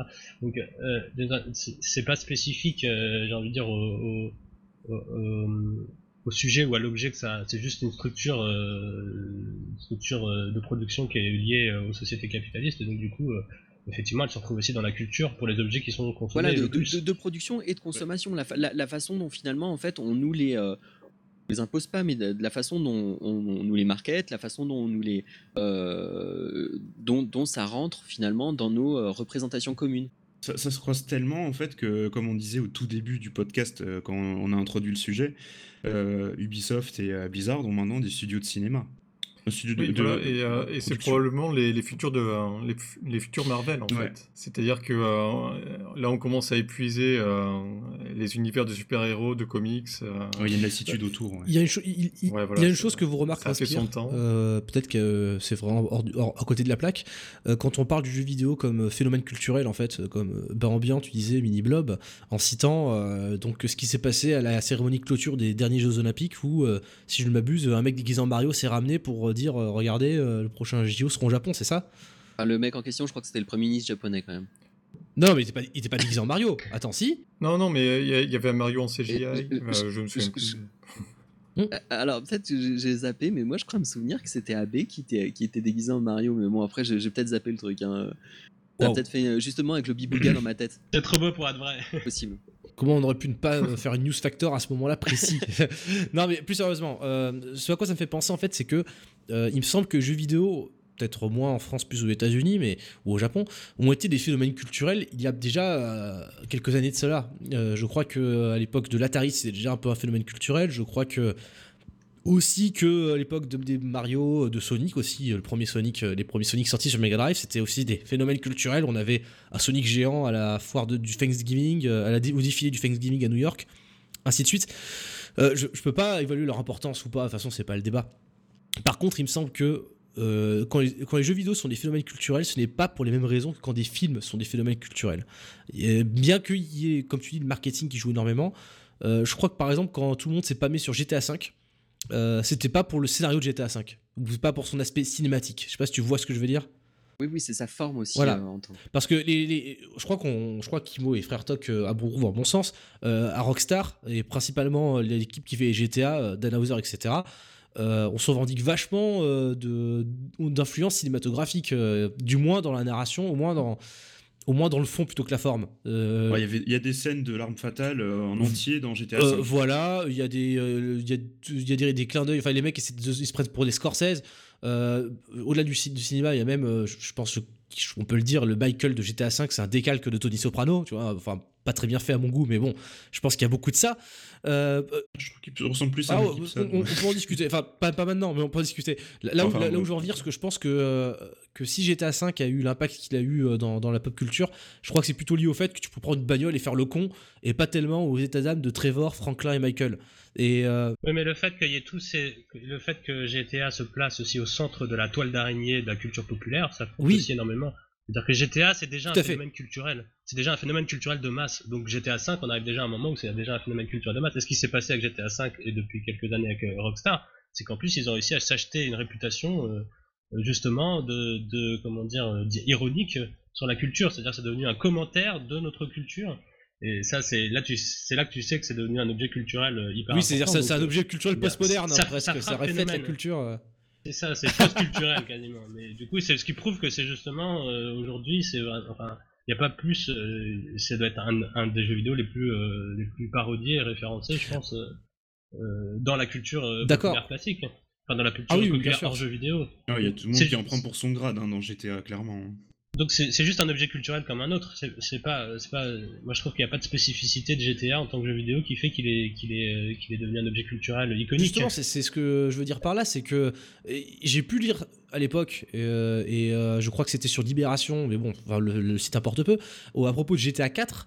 Euh, bah, ses qualités narratives étaient louées euh, et encore une fois on sortit mais du coup dans un registre plus amélioratif on disait regardez ce jeu là on dirait presque un film des fois c'est aussi bien écrit que dans le cinéma bon Parce que là, c'est ven- c'est vendu à d'autres personnes. C'est-à-dire qu'après, il y a- il y, a aussi autre chose. Il y a des gens qui pensent que leur mission est de légitimiser les jeux vidéo par euh, les moyens qu'ils entendent. Ça veut dire ça peut être la rapprocher d'un art. Je pourrais dire, si je rapproche le jeu vidéo du cinéma, alors peut-être que le jeu vidéo sera aussi estimé que le cinéma. Ah oui, je pense, je pense même qu'il y a, on va devoir reciter son nom, mais je crois qu'il y a aussi beaucoup de ça dans la démarche de David Cage, ou du moins telle qu'elle est interprétée par euh, les journalistes. Euh, bah, là, il faudrait voir après. euh, il faudrait voir les articles en question, mais c'est probablement. Bah, je vais pas rentrer dans la tête de David Cage, mais je l'ai dit au début de podcast de manière un peu ironique, mais je serais pas étonné que l'attribution de la Légion d'honneur à David Cage soit aussi beaucoup liée au fait que euh, son, son, son jeu vidéo, son, son style de jeu vidéo, par sa proximité avec le cinéma, euh, effectue une sorte de travail de légitimation artistique qui fait que, enfin, pour moi, c'est la seule raison pour laquelle on donne des Légions d'honneur aux gens. hein. C'est pour leur dire, euh, voilà où. Là, c'est un, un autre angle très intéressant, par exemple. C'est, pas de se demander ce que le jeu vidéo a euh, en commun avec le cinéma ou vice versa, mais c'est ce que le, ce que le, le jeu vidéo effectivement a à gagner à être Voilà. comparé au cinéma. Exactement. Ou à perdre d'ailleurs. Mais, et donc là, il a, il a, enfin, il, a peut-être moins à gagner aujourd'hui auprès des joueurs, mais par exemple auprès des gens qui sont non joueurs, euh, le fait de comparer le cinéma au jeu vidéo, ça doit être plutôt quelque chose de valorisant pour le jeu vidéo. euh, là où, où chez les joueurs, c'est peut-être quelque chose de dévalorisant. Oui. Là, c'est là, c'est juste des questions de, de, de effectivement de, de pratique. C'est Tout le paradoxe est là. parce que effectivement, la plupart des gens, ils ont assimilé que le jeu vidéo n'était. Enfin, la plupart des gens pensent que le jeu vidéo n'est pas un art. Bon, après, ça. Ouais, c'est voilà. on- euh, C'est une question de représentation, mais donc il y a beaucoup de, il y a beaucoup de gens qui ont une représentation du cinéma comme étant un art et du jeu vidéo comme étant pas un art. Et du coup, pouvoir dire que le jeu vidéo c'est un peu comme le cinéma, ça permet de hisser vers le haut et donc de justifier et de légitimiser auprès des non-joueurs la pratique des joueurs. Il y a moins, euh, moins besoin aujourd'hui, maintenant que même euh, les, les grands-mères euh, jouent à Candy Crush ou quoi, euh, de légitimiser le, le jeu Si, parce que c'est le légitimiser comme un art, Voilà. c'est pas la même chose. C'est Ah, le ouais, tu parles en tant qu'objet euh, artistique ou quoi, d'accord, ok. C'est ça, c'est-à-dire c'est le légitimiser. Et, et du coup, une fois que le jeu vidéo est légitimisé comme un art, ça lui donne un- une autorité supplémentaire. Enfin, je on peut pas que dire tu, tu peux- tu, tu vous parlais de légitimiser la pratique, c'est pour ça. Oui, mais légitimiser la pratique, Oui, c'est lié. c'est ça. C'est-à-dire qu'aujourd'hui, si tu joues à Diablo, tu- on peut dire tu perds ton temps. Tandis que si tu lis, euh, je sais pas, le Proust, euh, personne ne va Rappelez-vous, il y a que 6 tu mois Pokémon. Go. Rappelez-vous. Pokémon ah, ça Go y est, déjà Donc il faut, je pense qu'il faut pas surestimer euh, la, la, la valeur euh, culturelle du jeu vidéo dans la, dans la représentation. euh, euh, dans la représentation euh, aujourd'hui quoi c'est genre, il y a que le jeu vidéo c'est quand même conçu comme un truc de divertissement principalement Euh, après pour moi euh, je enfin, chacun a des opinions différentes là-dessus. Pour moi c'est tout est de la représentation et l'art c'est juste défini déterminé socialement par un groupe de gens. Donc euh, effectivement il y a des gens qui aujourd'hui je trouve travaillent activement pour pour euh, faire entrer le jeu vidéo euh, dans le, dans le groupe art, parce qu'il y a de gros intérêts à le faire. Pour eux en tout cas. Et, pa- et passer euh, Ouais, mais là, c'est vraiment un autre oui, sujet. non, mais pas forcément parce que justement, ce qui est drôle, c'est que le rapprochement se fait le plus souvent par le biais du cinéma et pas par le biais des autres médias. C'est-à-dire com- si on compare tant le cinéma et le jeu vidéo, alors qu'on pourrait, moi par exemple, j'aurais plutôt tendance à comparer le cinéma à la peinture hein, pour des raisons qui me sont propres, qui sont pas forcément valables. Mais, euh, mais en tout cas, j'aurais plutôt tendance à faire ça. Et la peinture est, sans doute encore plus valorisée dans le domaine culturel en tant qu'art que le cinéma. Mais je pense que s'il y a un rapprochement qui sont faits, c'est aussi pour valoriser. euh, et ça a marché parce que le CNC maintenant il s'occupe du jeu vidéo, donc il y a aussi des intérêts financiers, il n'y a pas que des intérêts culturels, il y a aussi des intérêts financiers. Oui, le, le Centre national de la cinématographie, donc euh, même dans le nom. euh, Voilà, mais ma- il, il Mhm. finance bien euh, les projets vidéoludiques maintenant. Oui, tout à fait, tout à fait. euh, Oui, tout à Donc fait. euh, on, on voit quel est l'intérêt qu'il y a à légitimiser euh, la pratique du jeu vidéo et le jeu vidéo en tant qu'objet d'art en le rapprochant du cinéma, c'est que ça permet aussi d'accéder euh, à, à des diffusions, euh, à des espaces de musées, à, des- à des espaces de diffusion, à des espaces qui vont permettre de valoriser euh, vraiment euh, à la fois culturellement et financièrement le jeu vidéo. D'ailleurs, ils commencent à accéder au musée. euh, Il y, a, enfin, il y a des expos euh, pour l'instant qui sont temporaires, mais euh, Oui, notamment au Grand Palais. Il y a, il y a- semble, il y a un- la Gaieté il y a Lyrique ans. permanente de jeux vidéo. Enfin, c'est centre l'expo est un des- grand mot, c'est plus un, un stand découverte, mais c'est quand même un espace de culture, la Gaieté Lyrique. Tu vas pas pour. Euh, c'est pas une salle d'arcade, quoi. On parle qui est parisien, je précise, hein, pour ceux qui se demandent ce que, ce que- de quoi on Ouais, parle. euh, voilà. Moi, je me demandais de quoi vous parliez. Dans ces dis- Et ben voilà, Mini Blob. Ouais, D'ailleurs, est-ce que, au final, tout ce qu'on vient de te dire t'éclaire un petit peu sur tes préoccupations, euh, euh, sur ce que tu nous disais justement sur euh, ce- ce- cette espèce de, de cohésion culturelle, la fin, comment dire, de, de magma?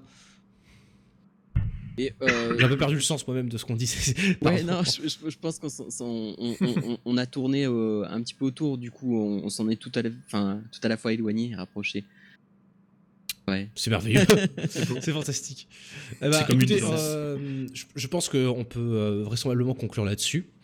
Euh, voilà. euh, on- on- c'est vrai qu'effectivement. un- Bon, c'est pas quoi. Voilà, donc, on sait pas. C'était quoi Quelle était la question? Merde.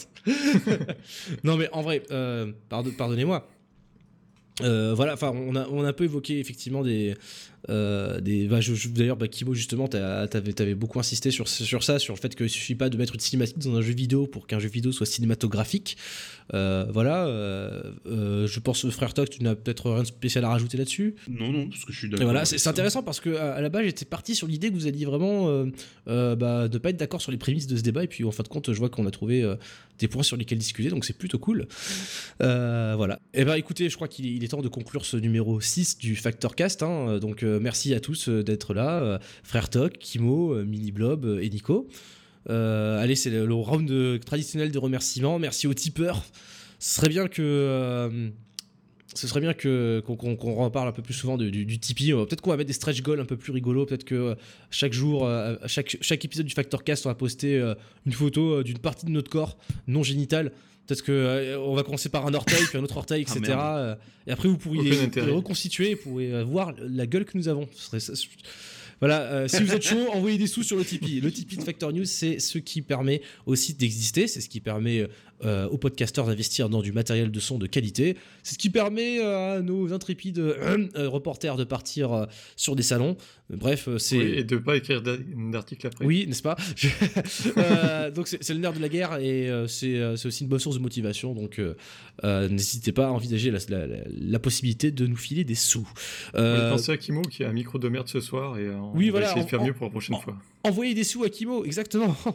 Euh, alors, euh, je remercie aussi, c'est euh, c'est c'est moins euh, lucratif, mais c'est tout aussi bien, euh, les gens qui nous notent sur iTunes. Je sais pas où on en est au niveau du score des petites étoiles, je crois que la réponse est pas assez.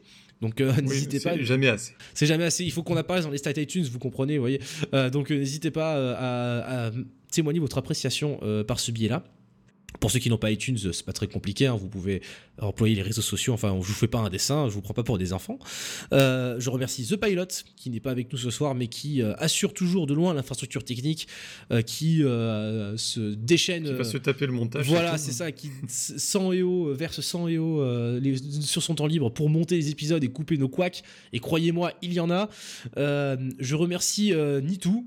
Enfin, pas cette fois-ci, parce que euh, Nitou, il a pas fait l'illustration du dernier numéro, c'était Nico. Alors je remercie Nico, mais je remercie aussi Nitou, parce qu'il fera peut-être l'illustration du prochain, il faut pas mordre la main qui nous donne à manger. Euh, je remercie Max pour le générique, ce super générique. C'est quand qu'on le sort sur le téléphone Euh, je remercie Jacques Seguela parce que c'est marqué. Il faudra qu'on explique un jour. Et enfin, je vous remercie, vous, chers auditeurs, qui êtes toujours fidèles au rendez-vous. Et je vous dis à très bientôt pour un prochain Factor Cast. Bonne soirée à tous. Ciao. Ciao. Salut.